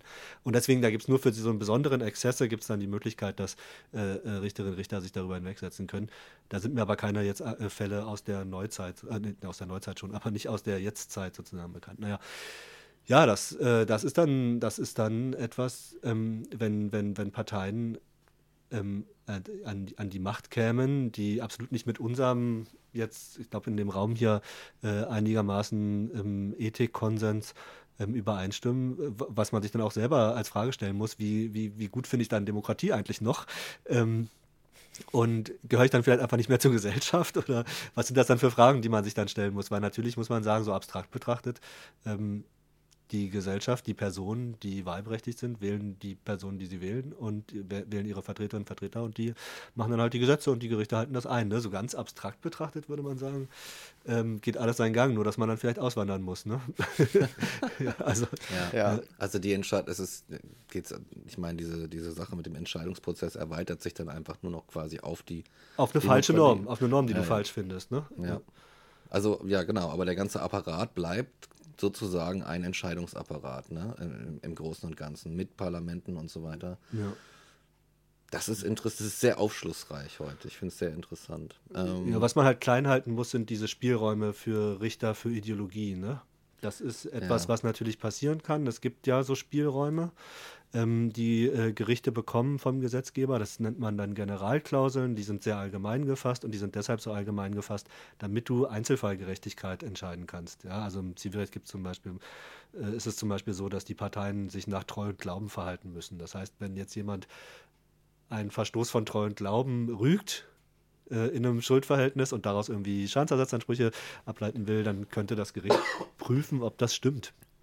Also ob äh, da so ein Verstoß gegen treuen Glauben vorliegt. Und was macht das Gericht dann, Gericht dann natürlich? Es müsste irgendwie konkretisieren, was treuen Glauben ist. Und dann kommst du aber ganz schnell in die fiesen Abgründe der, äh, des Ethikverständnisses. Denn treuen Glauben hat jetzt nichts, ja, treuen Glauben hat jetzt, also hat jetzt ja. nichts mit Kirche zu tun, ähm, sondern ähm, mit Vertrauen, damit ähm, was, was gut ist. Gute Sitten ist eine andere Rechts, äh, äh eine andere Generalklausel, die es gibt. Und ähm, was sind denn die guten Sitten? Ja, und was würde jetzt ähm, im Dritten Reich ähm, einen Nazirichter davon abhalten, zu sagen, gute Sitten sind das, was dem völkischen Willen entspricht. Ja, nichts hat ihn davon abgehalten, deswegen ist auch genauso passiert. Und heute gibt es natürlich auch diese Generalklauseln, die wie gesagt total wichtig sind, weil der Gesetzgeber ja nicht jeden Einzelfall vorhersehen kann. Deswegen ist es gut, dass äh, Richterinnen und Richter da die Möglichkeit haben, einzelfallgerechte Entscheidungen zu treffen auf der Grundlage dieser Klauseln. Ähm, aber sie sind natürlich gleichzeitig auch eine große Gefahr für was auch immer dann so einwandern kann in die, in die Ideologie so einer Entscheidung, ja, die, die natürlich möglichst ideologiefrei sein sollte. Ja, ja es wäre hm. alles sehr viel einfacher, wenn es tatsächlich eine objektive Wahrheit gäbe, die man finden könnte, die oh, dann gerecht ja. und so weiter ist. Und da aber sind wir ich, gar nicht so weit ja, von entfernt. Aber ich glaube an, was diese Wahrheit wäre. Exakt, ich glaube es ja nicht, dass es die gibt. Also nicht, dass er mich falsch versteht, sondern ich glaube nicht, dass es die gibt. Und ich glaube, dass es deswegen so schwierig ist. Das ganze äh, großgesellschaftliche, dieser Entscheidungsapparat mit Parlamenten, dass es so schwierig ist, weil wir einfach nur entscheiden müssen in unheimlich komplexer Weise, wie wir miteinander leben wollen. Und es gibt nichts Höheres, worauf wir uns berufen können, sondern wir müssen auch aus der Erfahrung und aus der Vergangenheit lernen und dann schauen, wie wir damit in die Zukunft gehen. Und ich stelle mir das so unendlich schwierig vor. Und du bist immer nur so, also wenn du also dich als Individuum siehst, ein kleiner Mensch inmitten von Millionen von Leuten, die zusammen irgendwie so, ein, so eine Apparatur aufbauen aber ein Problem wird es doch immer nur, wenn es normativ wird. Also du kannst ja, ja, ja. zum Beispiel jetzt, äh, aber wie kannst zum Beispiel du, die, du kannst ja genau, du kannst ja die. Frage jetzt äh, mal ähm, 100 Leuten stellen, ähm, ähm, aus äh, welche Farbe die Wand hier vor uns hat. Ähm, wir sehen sie äh, und wenn alle anderen, die uns zuhören, das auch sehen würden, hätten wir wahrscheinlich 100 Mal die Antwort weiß, ähm, weil das eben weiß ist, ist sozusagen eine Tatsachenfrage, kann man wertungsfrei so beantworten. Gibt ja eine Einigung darauf, dass das, was wir sehen, eben das ist, was wir weiß, mit weiß meinen. Mhm. Ne? Die, die, ist, die ist ja sozusagen konsensual. Und was es eben äh, nicht gibt, ist ein einheitliches Werteverständnis. Und das kann tatsächlich auch heute schon sozusagen immer wieder zum Problem werden. Strafrecht zurück, Beleidigung, was ist eine Beleidigung? Ähm, ist äh, die, die, die immer mal wieder vorkommende Frage, äh, das Duzen eines äh, Polizeibeamten. Ist es eine Beleidigung oh. oder ist es keine Beleidigung, wenn man den duzt? Das wird tatsächlich in Berlin anders beurteilt ähm, als in Bayern weil man in Bayern und in Berlin unterschiedliche Vorstellungen darüber hat, wie sehr so ein Duzvorgang ähm, die, die Ehre und die Würde des Gegenübers ähm, dann beeindrucken und beeinflussen kann und welche Rolle es spielt, wenn da noch andere außenrum sind und so weiter.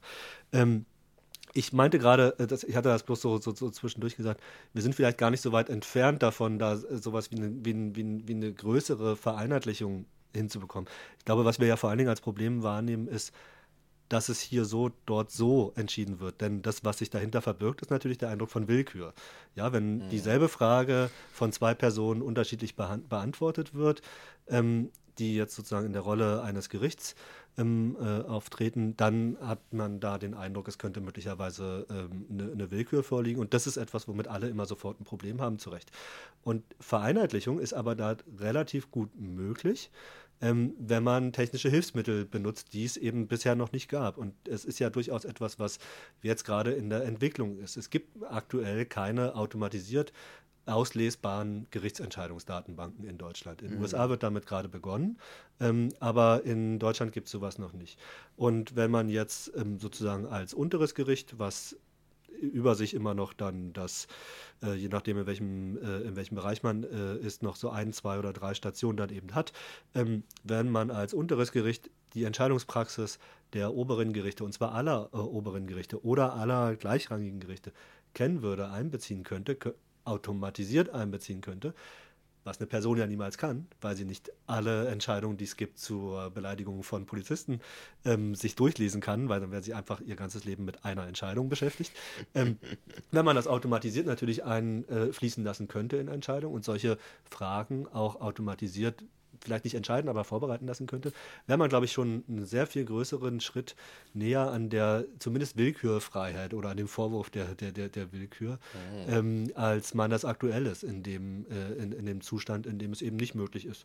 Ähm, zum Beispiel jetzt für mich hier ähm, innerhalb von Sekunden sozusagen festzustellen, wie die Entscheidungslage äh, zur Frage der Beleidigung von Polizistinnen und Polizisten durch Duzen in Bremen ist. Ja, das wissen wir einfach nicht. Ja, aber wir sollten ja möglichst nah dran sein, weil Bremen ist ja auch Deutschland, genau wie Berlin. Und das wäre ja schön, wenn irgendwie innerhalb derselben Rechtsordnung dieselbe äh, Entscheidung getroffen würde, wenn es derselbe Sachverhalt ist. Ist zumindest etwas, was viele ansprechen. Viele sagen, nee, muss nicht identisch sein. Auch gibt es auch wieder gute Gründe für. Aber man spürt zumindest ähm, so, einen, äh, so, einen, so einen gewissen Widerstand gegen diese uneinheitliche äh, Entscheidungspraxis. Mhm. Ich glaube, Technik kann da sehr, sehr gut äh, unterstützen. Was ich nicht weiß, ist, ob man eine Frage, ähm, na, ob man eine Frage nach Schuld ähm, von einer Maschine beantworten lassen will, das wäre vielleicht was, was ich gerne von euch. Oh, das ist jetzt die Frage, die stelle ich jetzt mal euch, weil ich kenne, ich, ich weiß, also, ich kenne die Strömungen dazu, die es gibt, ähm, aber äh, eine Entscheidung über einen Menschen von einer Maschine treffen lassen. Eine intelligente Maschine oder? Also mein Problem gleich zu Beginn wäre, wie mit allen Dingen, die heutzutage KI äh, genannt werden oder auch einfach nur Algorithmen, ähm, die sind momentan immer noch von Menschen geschrieben und oft auch von einer ähm, nicht einem Querschnitt von Menschen, die es gibt, sondern von bestimmten Gruppen, die dazu fähig sind. Und da ist immer schon eine Färbung drin, äh, die ich ja. auf jeden Fall raushaben wollen würde, bevor ich ja, ja sagen würde zu der Idee. Also so die Re Reproduktion von, von, von, von, äh, ähm, äh, von diskriminierenden Gedanken. Das ist ja das, was man genau, dann typischerweise ja. also sagt, dass, dass die, äh, das, was, was der Programmierer, äh, die Programmiererin dann da falsch macht, dass das auch äh, die Maschine dann unbedingt falsch machen will. Genau, das also das, das, das fängt schon, ne? da, da gibt es ja schon äh, ganz passende Beispiele, mhm. zum Beispiel in Überwachungskameras, die automatisiert Gesichter erkennen, die hauptsächlich trainiert wurden von weißen Gesichtern mhm. oder mit weißen Gesichtern, mhm. Fotos von und die äh, tendenziell bei Gesichtern von schwarzen Menschen ähm, da sie so un ununterscheidbar sind für die ja. Kamera bloß, nicht natürlich im realen Leben, ähm, dann so tendenziell erstmal einen Thread sieht, weil nicht mhm. zuordnenbar. Mhm. Ne? Wenn, du, wenn du nicht zuordnen kannst, dann ist es erstmal gefährlich mhm. oder irgendwie muss untersucht werden. Und da zeigt sich sowas schon. Ne? Das sind so ganz konkrete kleine Beispiele. Ja. Und wenn es dann um sowas wie Gerechtigkeitsfragen ginge, also da wäre ich ganz vorsichtig, ähm, weil da ja natürlich mit reinspielt, wer das wie äh, geschrieben oder was da eingefüttert wird. Ja, ne? Sowohl, sowohl auch, auch Schuld, Gerechtigkeit, du, du wirst das Wahrheitsproblem nicht los. Und genau. letztendlich steht ein irgendeine bestimmte, meinetwegen auch in einem riesen Gremium entschiedene äh, Schuldtheorie oder Gerechtigkeitstheorie am Ende des Entscheidungsprozesses auch der Maschine. Und deswegen wird die Sache, glaube ich, einfach nur schneller. Und du hast es, also, ne, statt wenn du so durch menschliche Prozesse und ähm, du musst halt gucken, wer hat das programmiert und welche Ideologie oder Vor Weltvorstellung oder Menschenbild steht dahinter. Ich glaube auch, was, was mich daran stören würde, ist so ein bisschen, ähm, jetzt, wenn man sogar das irgendwie rauskriegen äh, würde, ne? Und man hätte irgendwie die Möglichkeit, das von diesem menschlichen Fehler oder der Ideologie zu befreien, dann hätte ich immer noch ein Problem damit, dass ich dann zum Beispiel wahrscheinlich schwerer in Berufung gehen könnte ich könnte dann, ne, dann gäbe es so ein Urteil, man würde sagen, aber das ist doch ideologiefrei. Mhm. Und dann müsste ja. ich mich halt irgendwie, wenn ich mich ungerecht davon trotzdem ja. behandelt fühle, ja irgendeinen Weg haben, ja. zu sagen, naja, aber ich möchte da in Berufung gehen, aber dann wie? Und dann müsstest du? du? wissen, wie die automatisierte Entscheidung zustande gekommen ist, Exakt. was bei maschinellen äh, nicht unterstützten ja, Lernen halt eine, nicht mehr möglich ist. Weil du bräuchtest eine Berufungsmaschine gegen, die, weiter, ne? naja. gegen die Gerichtsmaschine oder was auch immer. Jetzt ne? seid also ihr aber so. beide sehr festgelegt auf äh, Entscheidungen zu Lasten der Person. Wie ist es denn mit automatisierten Entscheidungen zugunsten einer Person? Denn das ist Na, eine Unterscheidung, die durchaus gemacht wird. Also, also die Probleme bleiben letztlich gleich. Also ähm, ich glaube, man kann so das Problem da drin besonders gut illustrieren, mhm. wenn man zu Lasten äh, sich das vorstellt. Aber auch zugunsten, ich kann ja auch zugunsten eines Schwerverbrechers ähm, eine zu positive Entscheidung jetzt mal ganz platt gesagt treffen, wo ich dann auch äh, sagen würde, hä, aber das ist doch nicht gerecht so.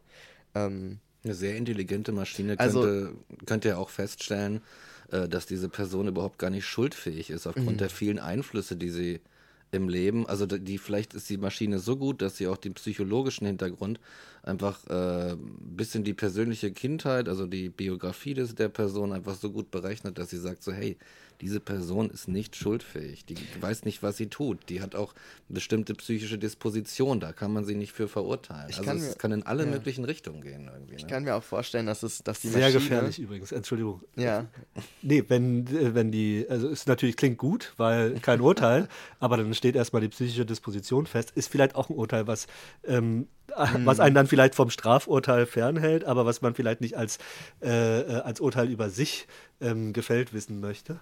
Ja, Ja. stimmt. Ja. Aber du glaube- kommst nicht raus aus der Nummer. Ja. Das bleibt. Ist es besser, wenn das ein Mensch entscheidet? Ich weiß nicht, ob der Mensch unbedingt. Der, der Mensch hat das gleiche Problem wie die Sch- Maschine, die er füttert. Ja. Also wir kommen aus diesem. Ich glaube nicht, dass es jemals zu einem absolut gedachten, objektiven Urteil kommen kann. Aber du findest es dann offenbar schon okayer, wenn der Mensch dann den Fehler macht, ja? Weil wenn du Nee, sagst, die haben dieselben nicht. Probleme, der Mensch und die Maschine, äh, wo ich zustimme, Nee, ich ähm, dann ist sozusagen die Person, die an die Grenze kommt, dann eben einfach nur eine aus Fleisch und Blut und keine. Ich sehe keinen Kein großen Unterschied Roboter. zwischen dem Mensch und der Maschine. Ich sehe nur, dass es einfach, dass die Maschine es schneller macht. das habe ich nämlich auch ne? gedacht. Beziehungsweise ich dachte, also entweder sie macht es schneller, so, dann müsste ich aber immer noch nachvollziehen können und das, ne, und, und so weiter. Oder sie macht es eben wirklich wie eine Maschine und nicht wie der Mensch. Ähm, und bezieht eben alles rein, ob jetzt die Psychologie oder nicht. Es kann ja auch sein, alle Fälle und alle Eventualitäten. Und Ja. es kann ja einfach sagen, äh, im Fall, dass die Person schuldfähig ist, dann passiert das. Im Fall, dass sie nicht schuldfähig ist, passiert das. Und rechnet sozusagen alle Eventualitäten durch und gibt sozusagen. Und, ne, und sie kann ja sozusagen schon da einfach alles einbeziehen, wenn sie jetzt so über, übermächtig wäre. Und dann würde sie aber meiner, meiner Vorstellung nach einfach in so einem ewigen Regress landen, weil sie ja immer noch weiter und weiter Yes. und weiter Dinge Ja, ja. einbezieht und einbezieht und einbezieht und sozusagen, dann kann ich mir einfach nicht vorstellen, ich glaube, andersrum gesagt, ich glaube, dass wir als Menschen Entscheidungen treffen, ist schon der Fehler aus Sicht der Maschine. Die würde sozusagen sagen, es, ich kann gar keine Entscheidung treffen Ah, ja, ja, ja. Und Fall. würde darin sozusagen sich verlieren. Oder sie wäre letztlich doch wieder menschlich auf die Art, dass sie eine Entscheidung trifft, wo eigentlich keine getroffen Ja, werden wir kann. haben, wir haben die Maschine mit unserer, mit unserer Intelligenz ja gefüttert.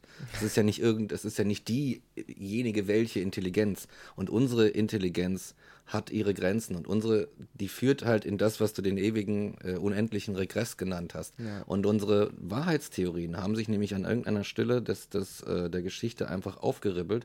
Und zwar in, und das ist vielleicht interessant dafür, in die Unentscheidbarkeit. Hat gesehen, dass ähm, jede Theorie, die nur ein Mühe an Arithmetik enthält und auch die Logik gehört dazu, dass die immer Sätze in sich trägt, die nicht von ihr entschieden werden können. Also es gibt da immer, das heißt, wir haben keine feste, abgeschlossene Logik, keine feste, abgeschlossene Theorie, werden wir niemals haben, sondern nur dann Sachen, die was können, aber mit denen wir trotzdem in einem gewissen Rahmen Entscheidungen treffen können. Und dann sind wir wieder darauf reduziert. Das ist der Punkt, wo ich genau, um bei Rick davor äh, wieder anzuknüpfen, anders abgebogen wäre jetzt, ähm, ich glaube, du wirst bei einem Wort anders abgebogen wäre als du.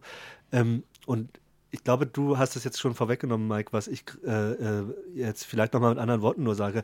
Du hast diesen infiniten äh, Regress äh, erwähnt und dann gesagt, der, äh, aus der Sicht der Maschine ist es dann eben ein Fehler, dass wir überhaupt Entscheidungen treffen.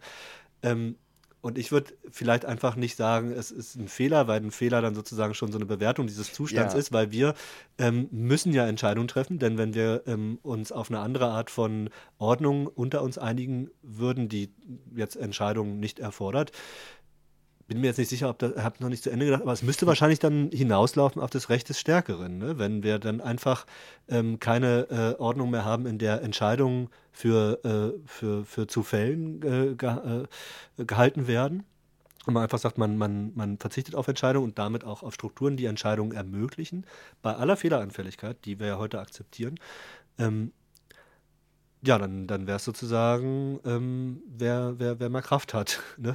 Dann setzt man sich dann einfach durch. Das meinte ich ja, Ja, am ja, Anfang, ja, ne? genau. mit der Wahrheit. Am. Ende hast du, wenn du den Pluralismus von verschiedenen, verschiedenen Wahrheitstheorien und Entscheidungswegen nicht anerkennst, musst du es autoritär entscheiden. Das Mhm. heißt, auch wenn du dich in einem Entscheidungsprozess für eine bestimmte Wahrheitstheorie Mhm. oder Gerechtigkeits- oder was auch immer Theorie entscheidest, ist es eigentlich ein Akt der Autorität. Aber wir sind wieder bei den Vorfragen. Ne? Also du hast dann sozusagen in so einer Rechtsordnung erstmal die Entscheidung getroffen, ich muss Entscheidung treffen. Ja. Ja, ich, wir können nicht auf Entscheidung verzichten. Ja. Und dafür nehmen wir jetzt die folgenden Probleme in Kauf. Ja. Wir haben keine andere Wahl, glaube ich. Ja, was ich mir vorstellen kann, allerdings ist es so ein bisschen wie ausgerechnet beim Fußball, wo du den Videobeweis zwar hast, aber letztlich der Schiedsrichter immer noch mal drauf guckt. Das ist auch und, was, was ich ähm, nicht verstehe. Ich auch also nicht. Es ist ganz, Ich ganz auch nicht, krass. aber genauso unverständlich stelle ich es mir mit einer Gerichtsmaschine vor.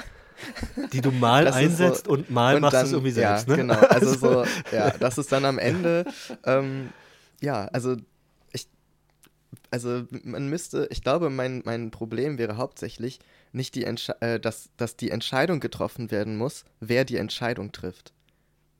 Also trifft die, muss ich mich sozusagen der Maschine ergeben und, und erkenne an, die kann es besser und deswegen gilt ihr Urteil oder ihre Entscheidung, wenn sie denn eine trifft. Ne? Man kann jetzt ja auch sagen, okay, ab was weiß ich, 100 Gedankengängen stoppst du den Regress oder so und dann schauen wir mal. ähm, und, und entscheiden wir uns dann dafür, dass das gilt oder entscheiden wir uns dafür, dass ich das einbeziehen kann, immer noch als Mensch und das dann gilt, was ich als Richter oder wer auch immer entscheide. Und das ist ja auch schon wieder, also das fände ich eigentlich interessanter als die Maschine an sich, sondern dieses, wie gehen wir dann damit um, wenn sie es könnte. Ja. So, wie ba bauen wir es ein, ist es und so weiter, ne? Ich, ähm, vielleicht ähm, eine, ein, ein Aspekt noch, ähm, den, der hatte sozusagen so ein bisschen den Anlass für die Frage vorhin gegeben, ähm, ob das jetzt vielleicht was dafür oder was dagegen spricht, dass jetzt Maschinen auch entscheiden. Es gibt eine Differenzierung, ähm, die mir bekannt ist ähm, in, der, in der DSGVO, die macht, äh, die greift genau das auf, was wir vorhin gesagt haben, nämlich, dass sie sagt, ähm, automatisierte Einzelfallentscheidungen sind per se erstmal, ähm, also nicht per se, sind, sind unzulässig ähm, und unter bestimmten Umständen zulässig. Ähm, und zwar äh, gehört, äh, also gibt es so verschiedene Kategorien und ein Aspekt, der eine große Rolle spielt, ist, ob du vorher eingewilligt hast, dass das möglicherweise dann auch zu deinen Lasten gehen kann. Einwilligung ist immer eine schwierige Sache. Jetzt wieder Gerechtigkeit. Ähm, im, im, Im Datenschutz ist Einwilligung eine schwierige Sache, aber ihr kennt das auch aus dem AGB-Recht. Ähm, jetzt AGB anerkennen, ja oder nein. By the way, wenn Sie den Haken nicht setzen, kommen Sie nicht weiter. Also wie Ja. freiwillig ist das noch? ähm, genau das, die gleiche Frage kann man dann auch äh, natürlich stellen bei einer datenschutzrechtlichen Einwilligung. Ähm, so, die muss auch immer freiwillig sein. Und ähm, ein Aspekt, der dann noch eine Rolle spielt, ist, dass die Maschinenentscheidung ähm, nicht zu Lasten der Person gehen soll. Das finde ich ganz interessant, weil das natürlich erstmal die interessante Frage aufmacht, ähm, was ist eine neutrale Entscheidung und was ist eine positive Entscheidung. Ähm, das ist natürlich für so eine Diskussion, ähm, oder man merkt es ja auch an unserer Diskussion ähm, jetzt gerade, man hat dann häufig das Risiko, dass man sehr abstrakt wird und es dann schwer vorstellbar ist, worüber man einfach redet. Aber man kann ja einfach mal sagen, es geht um eine Kreditentscheidung. Die Kre Entscheidung online, ich gehe zu irgendeinem, gib, gib, bei Google ein, Sofortkredit 10.000 Euro, ähm, nehme den ersten Treffer, der dann da oben ähm, erscheint und muss dann verschiedene Informationen über mich preisgeben. Ähm, was ist das dann so typischerweise? Erstmal, äh, wie ich heiße, wann ich geboren bin und dann natürlich, was ich für ein Einkommen habe. Und ähm, dann kommen die Aspekte, wo es dann nitty-gritty ähm, interessant wird. Postleitzahl. so kann man nach der Postleitzahl fragen, wenn man eine Kreditentscheidung treffen will. Was für Implikationen hat die? Zum Beispiel, ich habe es jetzt gerade gesehen, Zeit.de war das, glaube ich. Die haben jetzt vor ein oder zwei Tagen so eine neue Rubrik äh, oder, oder Themen, Themen äh, äh, Forum so eröffnet, wo es darum geht, zu visualisieren mit Blau-Rot Städte, Bildern von oben, Grafiken, wo die Grenzen von Armut und Reichtum in Stadtgebieten voll, Oh. sich vollziehen und Rot und Grün. Und eine Grenze, neben der sind wir gerade ganz nah hier im Wedding, und zwar äh, die Bernauer Straße. Blaue Seite, Prenzlauer Berg, genauso dicht Mitte, Prenzlauer Berg, je nachdem auf welcher Höhe, genauso dicht besiedelt, hart reich.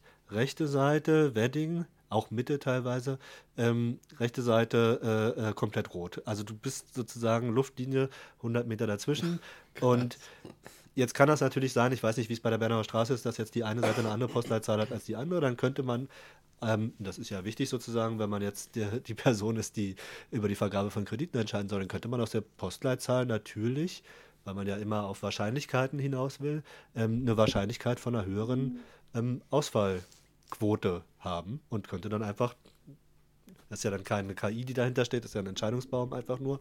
Ähm, könnte dann einfach sagen, ja, bei bestimmten Postleitzahlengruppen gehen die erstmal äh, negativ in den Score ein. Ne? Ja. die Frage ist dann so, ist das dann, äh, ist das dann etwas, was wir, was wir gut finden oder nicht gut finden? Da gibt es natürlich auch ähm, in der Entscheidungspraxis der Behörden auch ähm, bereits Äußerungen äh, zu Postleitzahlen. Redlining ist auch so ein, so ein Stichwort, unter dem das dann eben läuft, ja.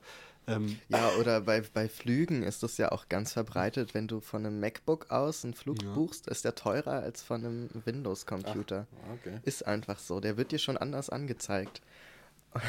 Ja, es hängt auch mit dem Browser zusammen. Genau, und der Browser. mit der alles Aktualität des Mögliche, ne? Betriebssystems. Ja, ja, genau. Ähm, Das sind so Sachen. Oh, ich leih mir nee. dann mal dein Handy, Mike, Ja, wenn ich das das nächste Mal online was gedacht. kaufe. Ah, Oder so, aus. oder so ins. Internetcafé gehen, weißt du? Ja. Und noch so die ganz alten Dinger stehen. Aber lass uns mal drüber Oh. sprechen. Was spricht denn dafür oder dagegen, dass man eine allgemeine Preisgleichheit verlangen kann? Was, warum, Ja, warum, warum sozusagen, äh, Rick, du bist äh, der Merchant, der jetzt äh, dieses Mikrofon ins Internet stellt. Ja. Ähm, Mike macht es äh, von seinem fünf Jahre alten iPhone. Ich mach's vom, ich suche es von meinem ein Jahre alten iPhone. Warum solltest du nicht, also offene Frage, ich will damit keine Wertung ähm, äh, mit der Frage äh, jetzt gehen, mitgeben, warum solltest du nicht sozusagen mir das für 10 Euro mehr anbieten als für Mike? Also die Frage ist nicht, ähm, würde ich, also ich würde sozusagen persönlich, ähm, bin großer Fan von Soli-Modellen. Ne? Also dass du zum Beispiel bei Festival-Tickets kannst Ja. du ein teureres kaufen, wenn du sagst, ja, ich kann es mir halt leisten, dafür können andere, die äh, nicht so viel Geld haben, sich ein günstigeres Ticket kaufen. Ähm, also ich bin total in favor von dem Prinzip, das an den äh, Ja. Skalen der Leute so ein bisschen zu orientieren. Ich bin aber ein, ein Feind davon, ist auch krass gesagt, aber ich bin, Ja. ich bin dagegen, dass man ähm, das so automatisiert eben macht, Ja. wo man dann sagt, naja, nur dein Laptop gibt Auskunft darüber, wer du bist. Das und so deine Browserwahl gibt Auskunft darüber, welches Ticket du jetzt bekommst. Ja. Und das passiert ja bei den Flügen und so weiter oder beim Kredit. Ähm, vielleicht auch, wenn ich die Postleitzahl, dann wohne ich halt im falschen Bezirk, weißt du, in Anführungsstrichen, und habe schon mehr zu zahlen, obwohl ich vielleicht genauso arm bin wie der auf der anderen Straßenseite in einer anderen Postleitzahl. So, und das ist, glaube ich, das Problem auch an der Automatisierung, dass die halt für gewisse Dinge ähm, so ein bisschen ignorant ist, weil sie das gar nicht einbez einbeziehen kann oder zumindest nicht so trainiert wurde oder nicht genug Daten hat, die sie bräuchte, um das äh, zu entscheiden. Und Und bei dem, bei dem Ticketfall zum Beispiel, da basiert es wiederum auf Freiwilligkeit. genau. Ja, Und ja, wenn ich das jetzt die Möglichkeit hätte zu sagen, ich kaufe das teurere oder das günstigere Ticket und ich hätte vielleicht noch eine Begründung, warum, das fände ich okay. Aber dass es mir vorweggenommen wird anhand von ne, meinem Laptop und so weiter, da, das finde ich problematisch. Ich stimme dir fast komplett zu. weil- Also ich finde gerade dieses, äh, äh, die, die, die, die Freiwilligkeit ist entscheidend ne, bei deinem Modell, dass sozusagen die, äh, die Solidarität, die man ja ähm, vielleicht auch irgendwie technisch äh, versuchen könnte herzustellen durch äh, bestimmte Mutmaßungen, ähm, dass die dann eine echte Solidarität von Mensch zu Mensch ist, nämlich von der Person, die sich entscheidet, ich möchte solidarisch sein, ähm, fertig. Ich finde, also nur bei deinem letzten Satz hatte ich gerade den Gedanken, was ich nicht gut finde, was ich schon ein paar Mal gesehen habe, oder was man ja zum Beispiel auch an, äh, an, an jeder Museumskasse hat, ist ähm, einen Grund für den niedrigeren Preis nennen zu müssen. Ich finde, man sollte Nee. generell keinen, keinen Grund nennen müssen, ob man den höheren Grund, äh, ob man den höheren Preis oder den niedrigeren Preis wählt, ähm, weil nur das natürlich sozusagen dann die, die, die, die, die Möglichkeit gibt, dass man Informationen über sich selbst ähm, eben im Verborgenen hält. Womit Ja. wir gleichzeitig, wenn ihr wollt, einen Riesenfass aufmachen machen könnten. Eine andere Frage, aber ich will es noch Nee, Ich glaube, so viel Zeit weit nicht. Nee, aber tatsächlich habe ich das auch gemeint mit Gründen, ähm, dass man sozusagen, wenn man nicht dieses Solidaritätsprinzip für sich schon kennt, dass man nachvollziehen kann, woher die verschiedenen Preise kommen. Das Stimmt. war damit gemeint. Ja, ja. Also, dass dann da steht, hey, wenn du es dir leisten kannst und dieses äh, Ticket, was teurer ist, dir kaufen kannst und dazu bereit wärst, dann können andere Menschen daran teilnehmen. Und das kann halt auch ähm, das kann sozusagen ja auch unterstützend sein für dieses Solidaritätsprinzip, wenn ich weiß, also ich bin generell großer Fan davon zu wissen, was für positive Auswirkungen meine Entscheidungen haben und glaube, dass das Leute motiviert. Ähm, also ich merke das zumindest an mir selber, das ist jetzt einfach subjektive Erfahrung, wenn ich das irgendwo sehe ähm, dann bin ich jemand, der zum Beispiel, wenn ich es mir gerade leisten kann, definitiv auch das Teurere nehme, weil ich an dieses Solidaritätsprinzip glaube und selber davon auch Gebrauch mache, wenn ich mal auf die Solidarität angewiesen bin. Und ähm, du wirst immer äh, dieses Argument haben, aber was ist, wenn Leute das ausnutzen? No. Das ist dann eben eingepreist. genau. Und da verlässt man sich einfach darauf, dass ein großer Teil der Leute nicht äh, das ausnutzt. Und da bin ich einfach Idealist, wenn man so Ja. will. Ähm, Du musst es vorher einpreisen, den Missbrauch musst du Genau. einpreisen. Ja. Das sehe ich auch so. Man darf niemals äh, sozusagen so naiv sein und zu glauben, man richtet sich jetzt nur an eine Gruppe von Personen, die bei der Missbrauch ausgeschlossen ist. Ist, glaube ich, einfach nicht möglich. Genau. einpreisen und ist das, der Weg, ja. Und das wäre dann halt nicht dieses Museumsding, wo dann steht, Mhm. ja, wenn sie Hartz-IV-Empfänger sind, dann zeigen sie uns ihre Karte und dann Mhm. dürfen sie auch für weniger rein. Das ist halt schon wieder so ein, naja, also für mich, ich bin da immer ein großer Fa äh, Feind von, weil das für mich sowas von einem Outing hat, was äh, Ja. unfreiwillig ist. Wenn es wiederum nicht stigmatisiert wäre, wäre es vielleicht auch wieder was anderes und man, ne, da gibt es viele Dinge, die man einbeziehen kann, aber letztlich fände ich es am besten, wenn es einfach ein Solidaritätsprinzip wäre, was auf Freiwilligkeit Ja. äh, beruht und keine Auskunft braucht. Ja, aber So. das ist natürlich auch eine Kategorisierung ne, bei diesem, bei diesem. Anlassgedöns. Und ich finde, Und dann wenn musst du halt immer entscheiden, wer ist ermäßigungsberechtigt äh, be, be, berechtigt und Ja. wer nicht. Und wer entscheidet das wieder. Und wenn ne? die Technik oder die Algorithmen sagen so, ah, okay, dein, dein iPhone ist zehn Jahre alt und du hast so ein komisches Betriebssystem, dann übernehmen sie ja das für dich. Dann wirst du ja da bewertet und kategorisiert und anhand, anhand dieser Kategorisierung und Bewertung deines äh, eigentlich sozialen Status werden dann Entscheidungen getroffen, die dich betreffen. Beziehungsweise Ja. es wird auch gesagt, so hier, du wirst jetzt in diesen, in diesen Seitenkanal, weiß ich nicht, des Algorithmus äh, gedrängt und fließt jetzt da lang und kannst dir das alles da anschauen, was da so Schönes ist. Und guck mal, die anderen, die sind, das sind deine Kollegen, die sind so wie du. Das finde ich, finde ich absurd, nicht nur, das finde ich nicht nur irgendwie ungerecht und merkwürdig, sondern auch regelrecht absurd tatsächlich. Na, ich, also gerade dieses, äh, dieser Aspekt ähm, der Verobjektivierung. Du wirst, wie du es gerade meintest, du wirst einer bestimmten ähm, Affinitäts- ähm, oder ähm, äh, Risikokategorie zugeordnet. Das heißt, du wirst deiner Subjektqualität beraubt und die Entscheidung wird nicht äh, in Ansehung deiner Person, sondern in Ansehung von bestimmten Eigenschaften, die du hast, getroffen. Und auch nicht mal deinen Eigenschaften, sondern nur Eigenschaften von Vergleichsgruppen, bei denen man schon weiß, wie die Vergleichsgruppen mal reagiert haben. Das heißt, du wirst nur bei bestimmten Eigenschaften in, äh, einer, den Eigenschaften einer Vergleichsgruppe entsprochen, so, entsprechend so oder so behandelt. Und das finde ich interessant, weil diese Entscheidung hat überhaupt nichts mehr mit dir zu tun, sondern eben, also mit dem Einzelfall nichts mehr zu tun, mit dir als Subjekt, sondern mit, mit Standardisierung. Bisschen spooky ja, auch, ne? Total, Also, äh, total spooky. Und ähm, also vor allem, dann, dann kannst du ja auch immer diese Kategorien hinterfragen. Und ähm, das ist ja momentan auch ein großes Hobby von mir und von vielen Leuten, glaube ich, dass man diese Kategorisierungen hinterfragt. Also beispielsweise ähm, gibt es ja oft diese Kategorisierung für Ermäßigung, auch bei staatlichen Sachen so, wenn du Hartz-IV-Empfängerin bist, wenn du studierend bist oder wenn du ähm, zum. Beispiel Behinderung hast und Behindertenausweis teilweise. Ähm, und so noch so ein, zwei Sachen manchmal, aber das sind so die Hauptdinger, ne? Und da ist zum Beispiel nicht mit einberechnet, äh, was ist zum Beispiel mit einer äh, Diskriminierung? Was ist, wenn du, wenn dein Leben grundsätzlich, vielleicht nicht finanziell, aber aus anderen Gründen viel härter ist und du viel schwieriger an dein Geld kommst, weil du zum Beispiel schwarz bist und, und aus Jobs einfach nicht so, da wirst du halt so ein bisschen weggehalten. Oder deine Wohnung zu finden ist besonders hart, weil Leute Vorurteile haben und du, ne, das heißt, du hast Schwierigkeiten, die auch finanziell sich auswirken.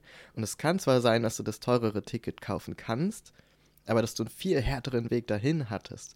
Wie berechnet man das mit ein? Ne? Und das heißt, ähm, diese Kategorien sind so auch schon nicht gerecht, wenn man diesen Anspruch hat.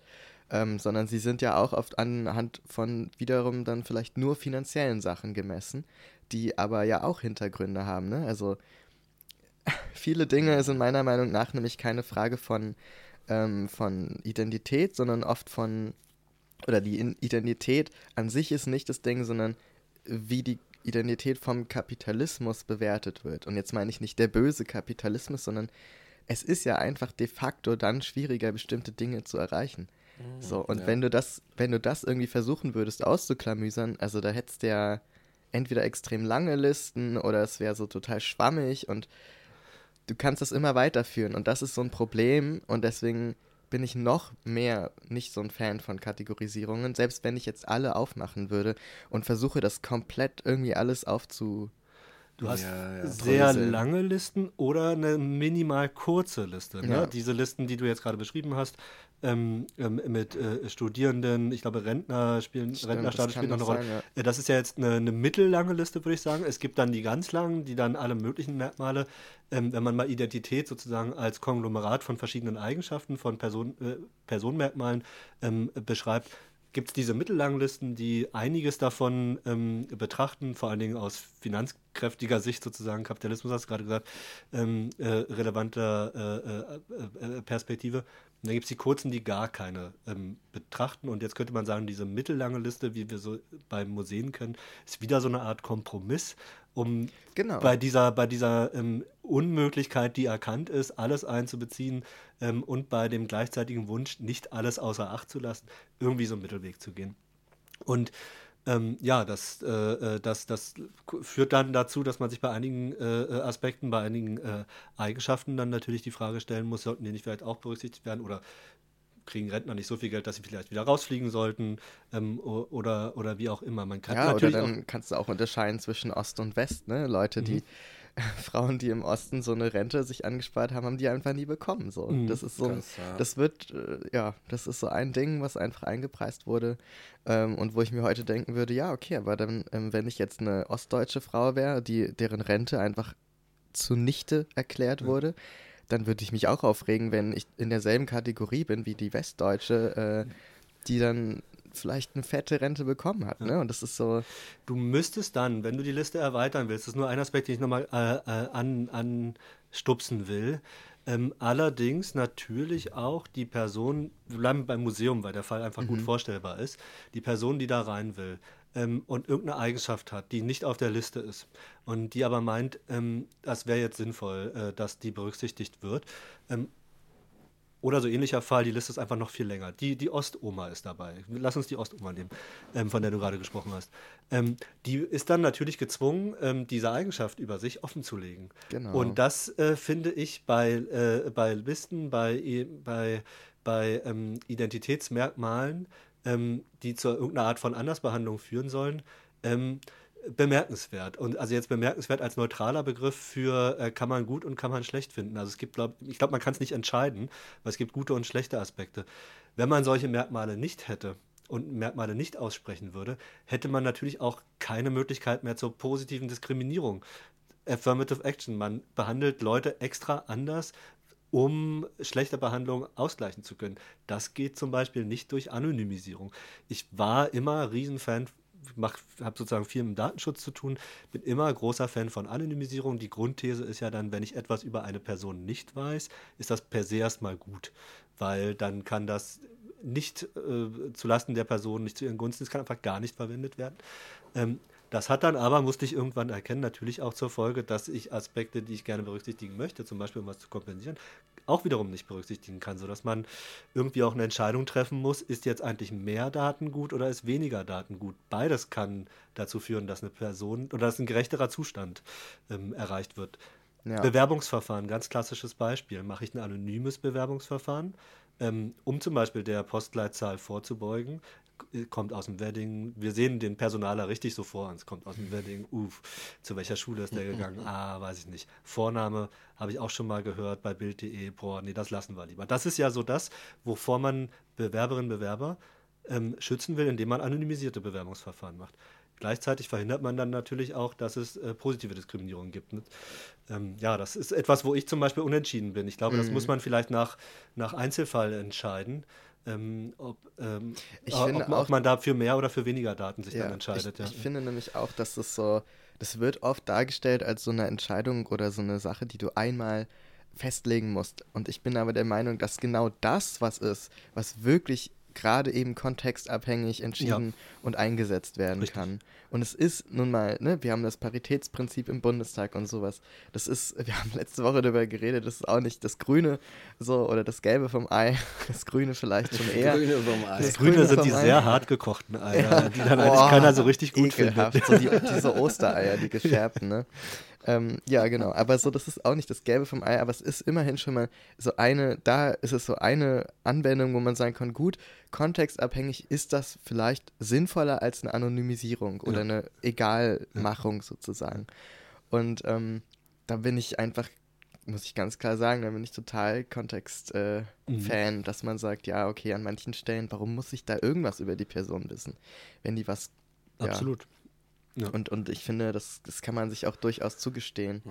Kontextabhängig, anderes Wort für Willkür könnte man jetzt ketzerisch. Ja, Das war ein Spaß, das war bitte ein Spaß. nee, aber. ich sehe es genauso. Ja. Es Ja. ist schwierig. Ja. Naja. Ich fürchte, ich Hm. werde jetzt hier mal so einen kleinen Keil reinschlagen, weil es ist spät geworden. Nächstes Thema. Ich entscheide das jetzt hier Just einfach one mal, more thing. dass es, dass es genau, dass es halt sehr spät ist inzwischen und deswegen ähm, langsam in eine Abmoderation gehen, oder? Wie, wie viel haben wir jetzt? Zwei Stunden? Wir haben eine Stunde 30. Ui, dann aber schnell raus hier. Film, Ähm, Spielfilmlänge. Spielfilmlänge, genau. Ähm, ja, Christian. Ich freue mich, dass ihr da wart. Ja. Es hat Spaß gemacht. Ich würde euch gerne wieder einladen. Danke, wir kommen gerne wieder. Wir Ja. kommen sehr gerne wieder. Ich würde jetzt dann allerdings äh, die bisherigen Folgen äh, an Warner Brothers verkaufen, nur dass ihr schon mal Bescheid wisst. Falls ihr was dagegen habt, sehen wir Ja. uns vor Gericht. Oh, Alles okay. klar. Alles naja. Kannst du mich dann vertreten, wenn du mich auch anklagst gleichzeitig? Das geht bestimmt nicht, ne? Äh, das, das klären wir bei Folge äh, 460. Okay. Nein, vielen Dank für die Einladung. Es hat echt großen Spaß gemacht. Ja, Ja. uns Das auch. war schön. Jetzt wissen wir äh, genauso viel wie vorher, weil ich habe alles schon wieder vergessen. Aber Kannst du nachhören? ich kann es nachhören. Das ist das Schöne. Ich, ich werde den Algorithmus dann so gestalten, dass er dir einen fairen Preis anbietet. Ah, Ja, Bezahlschranke einfach ab jetzt. Paywall, jetzt. Und auch nur gegen Daten. Also du musst dann alles Stimmt, angeben. genau, ja. Du kannst dich mit deinem Facebook-Profil Dann einloggen. finden genau. wir endlich mal raus, wer transphilosophisch hört. Oh ja, gute Idee. Yes. Ähm, schön war's, macht's gut und äh, bis zur nächsten Folge, wenn es wieder heißt äh, Hi. Ahoi. Exakt.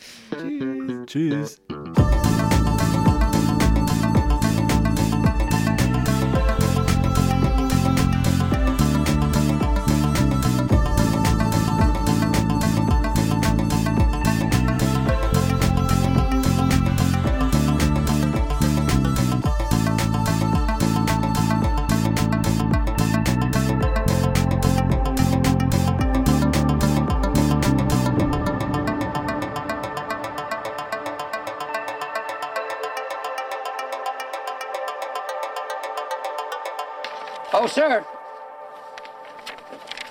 Just one more thing. No, Lieutenant, there is no just one more thing.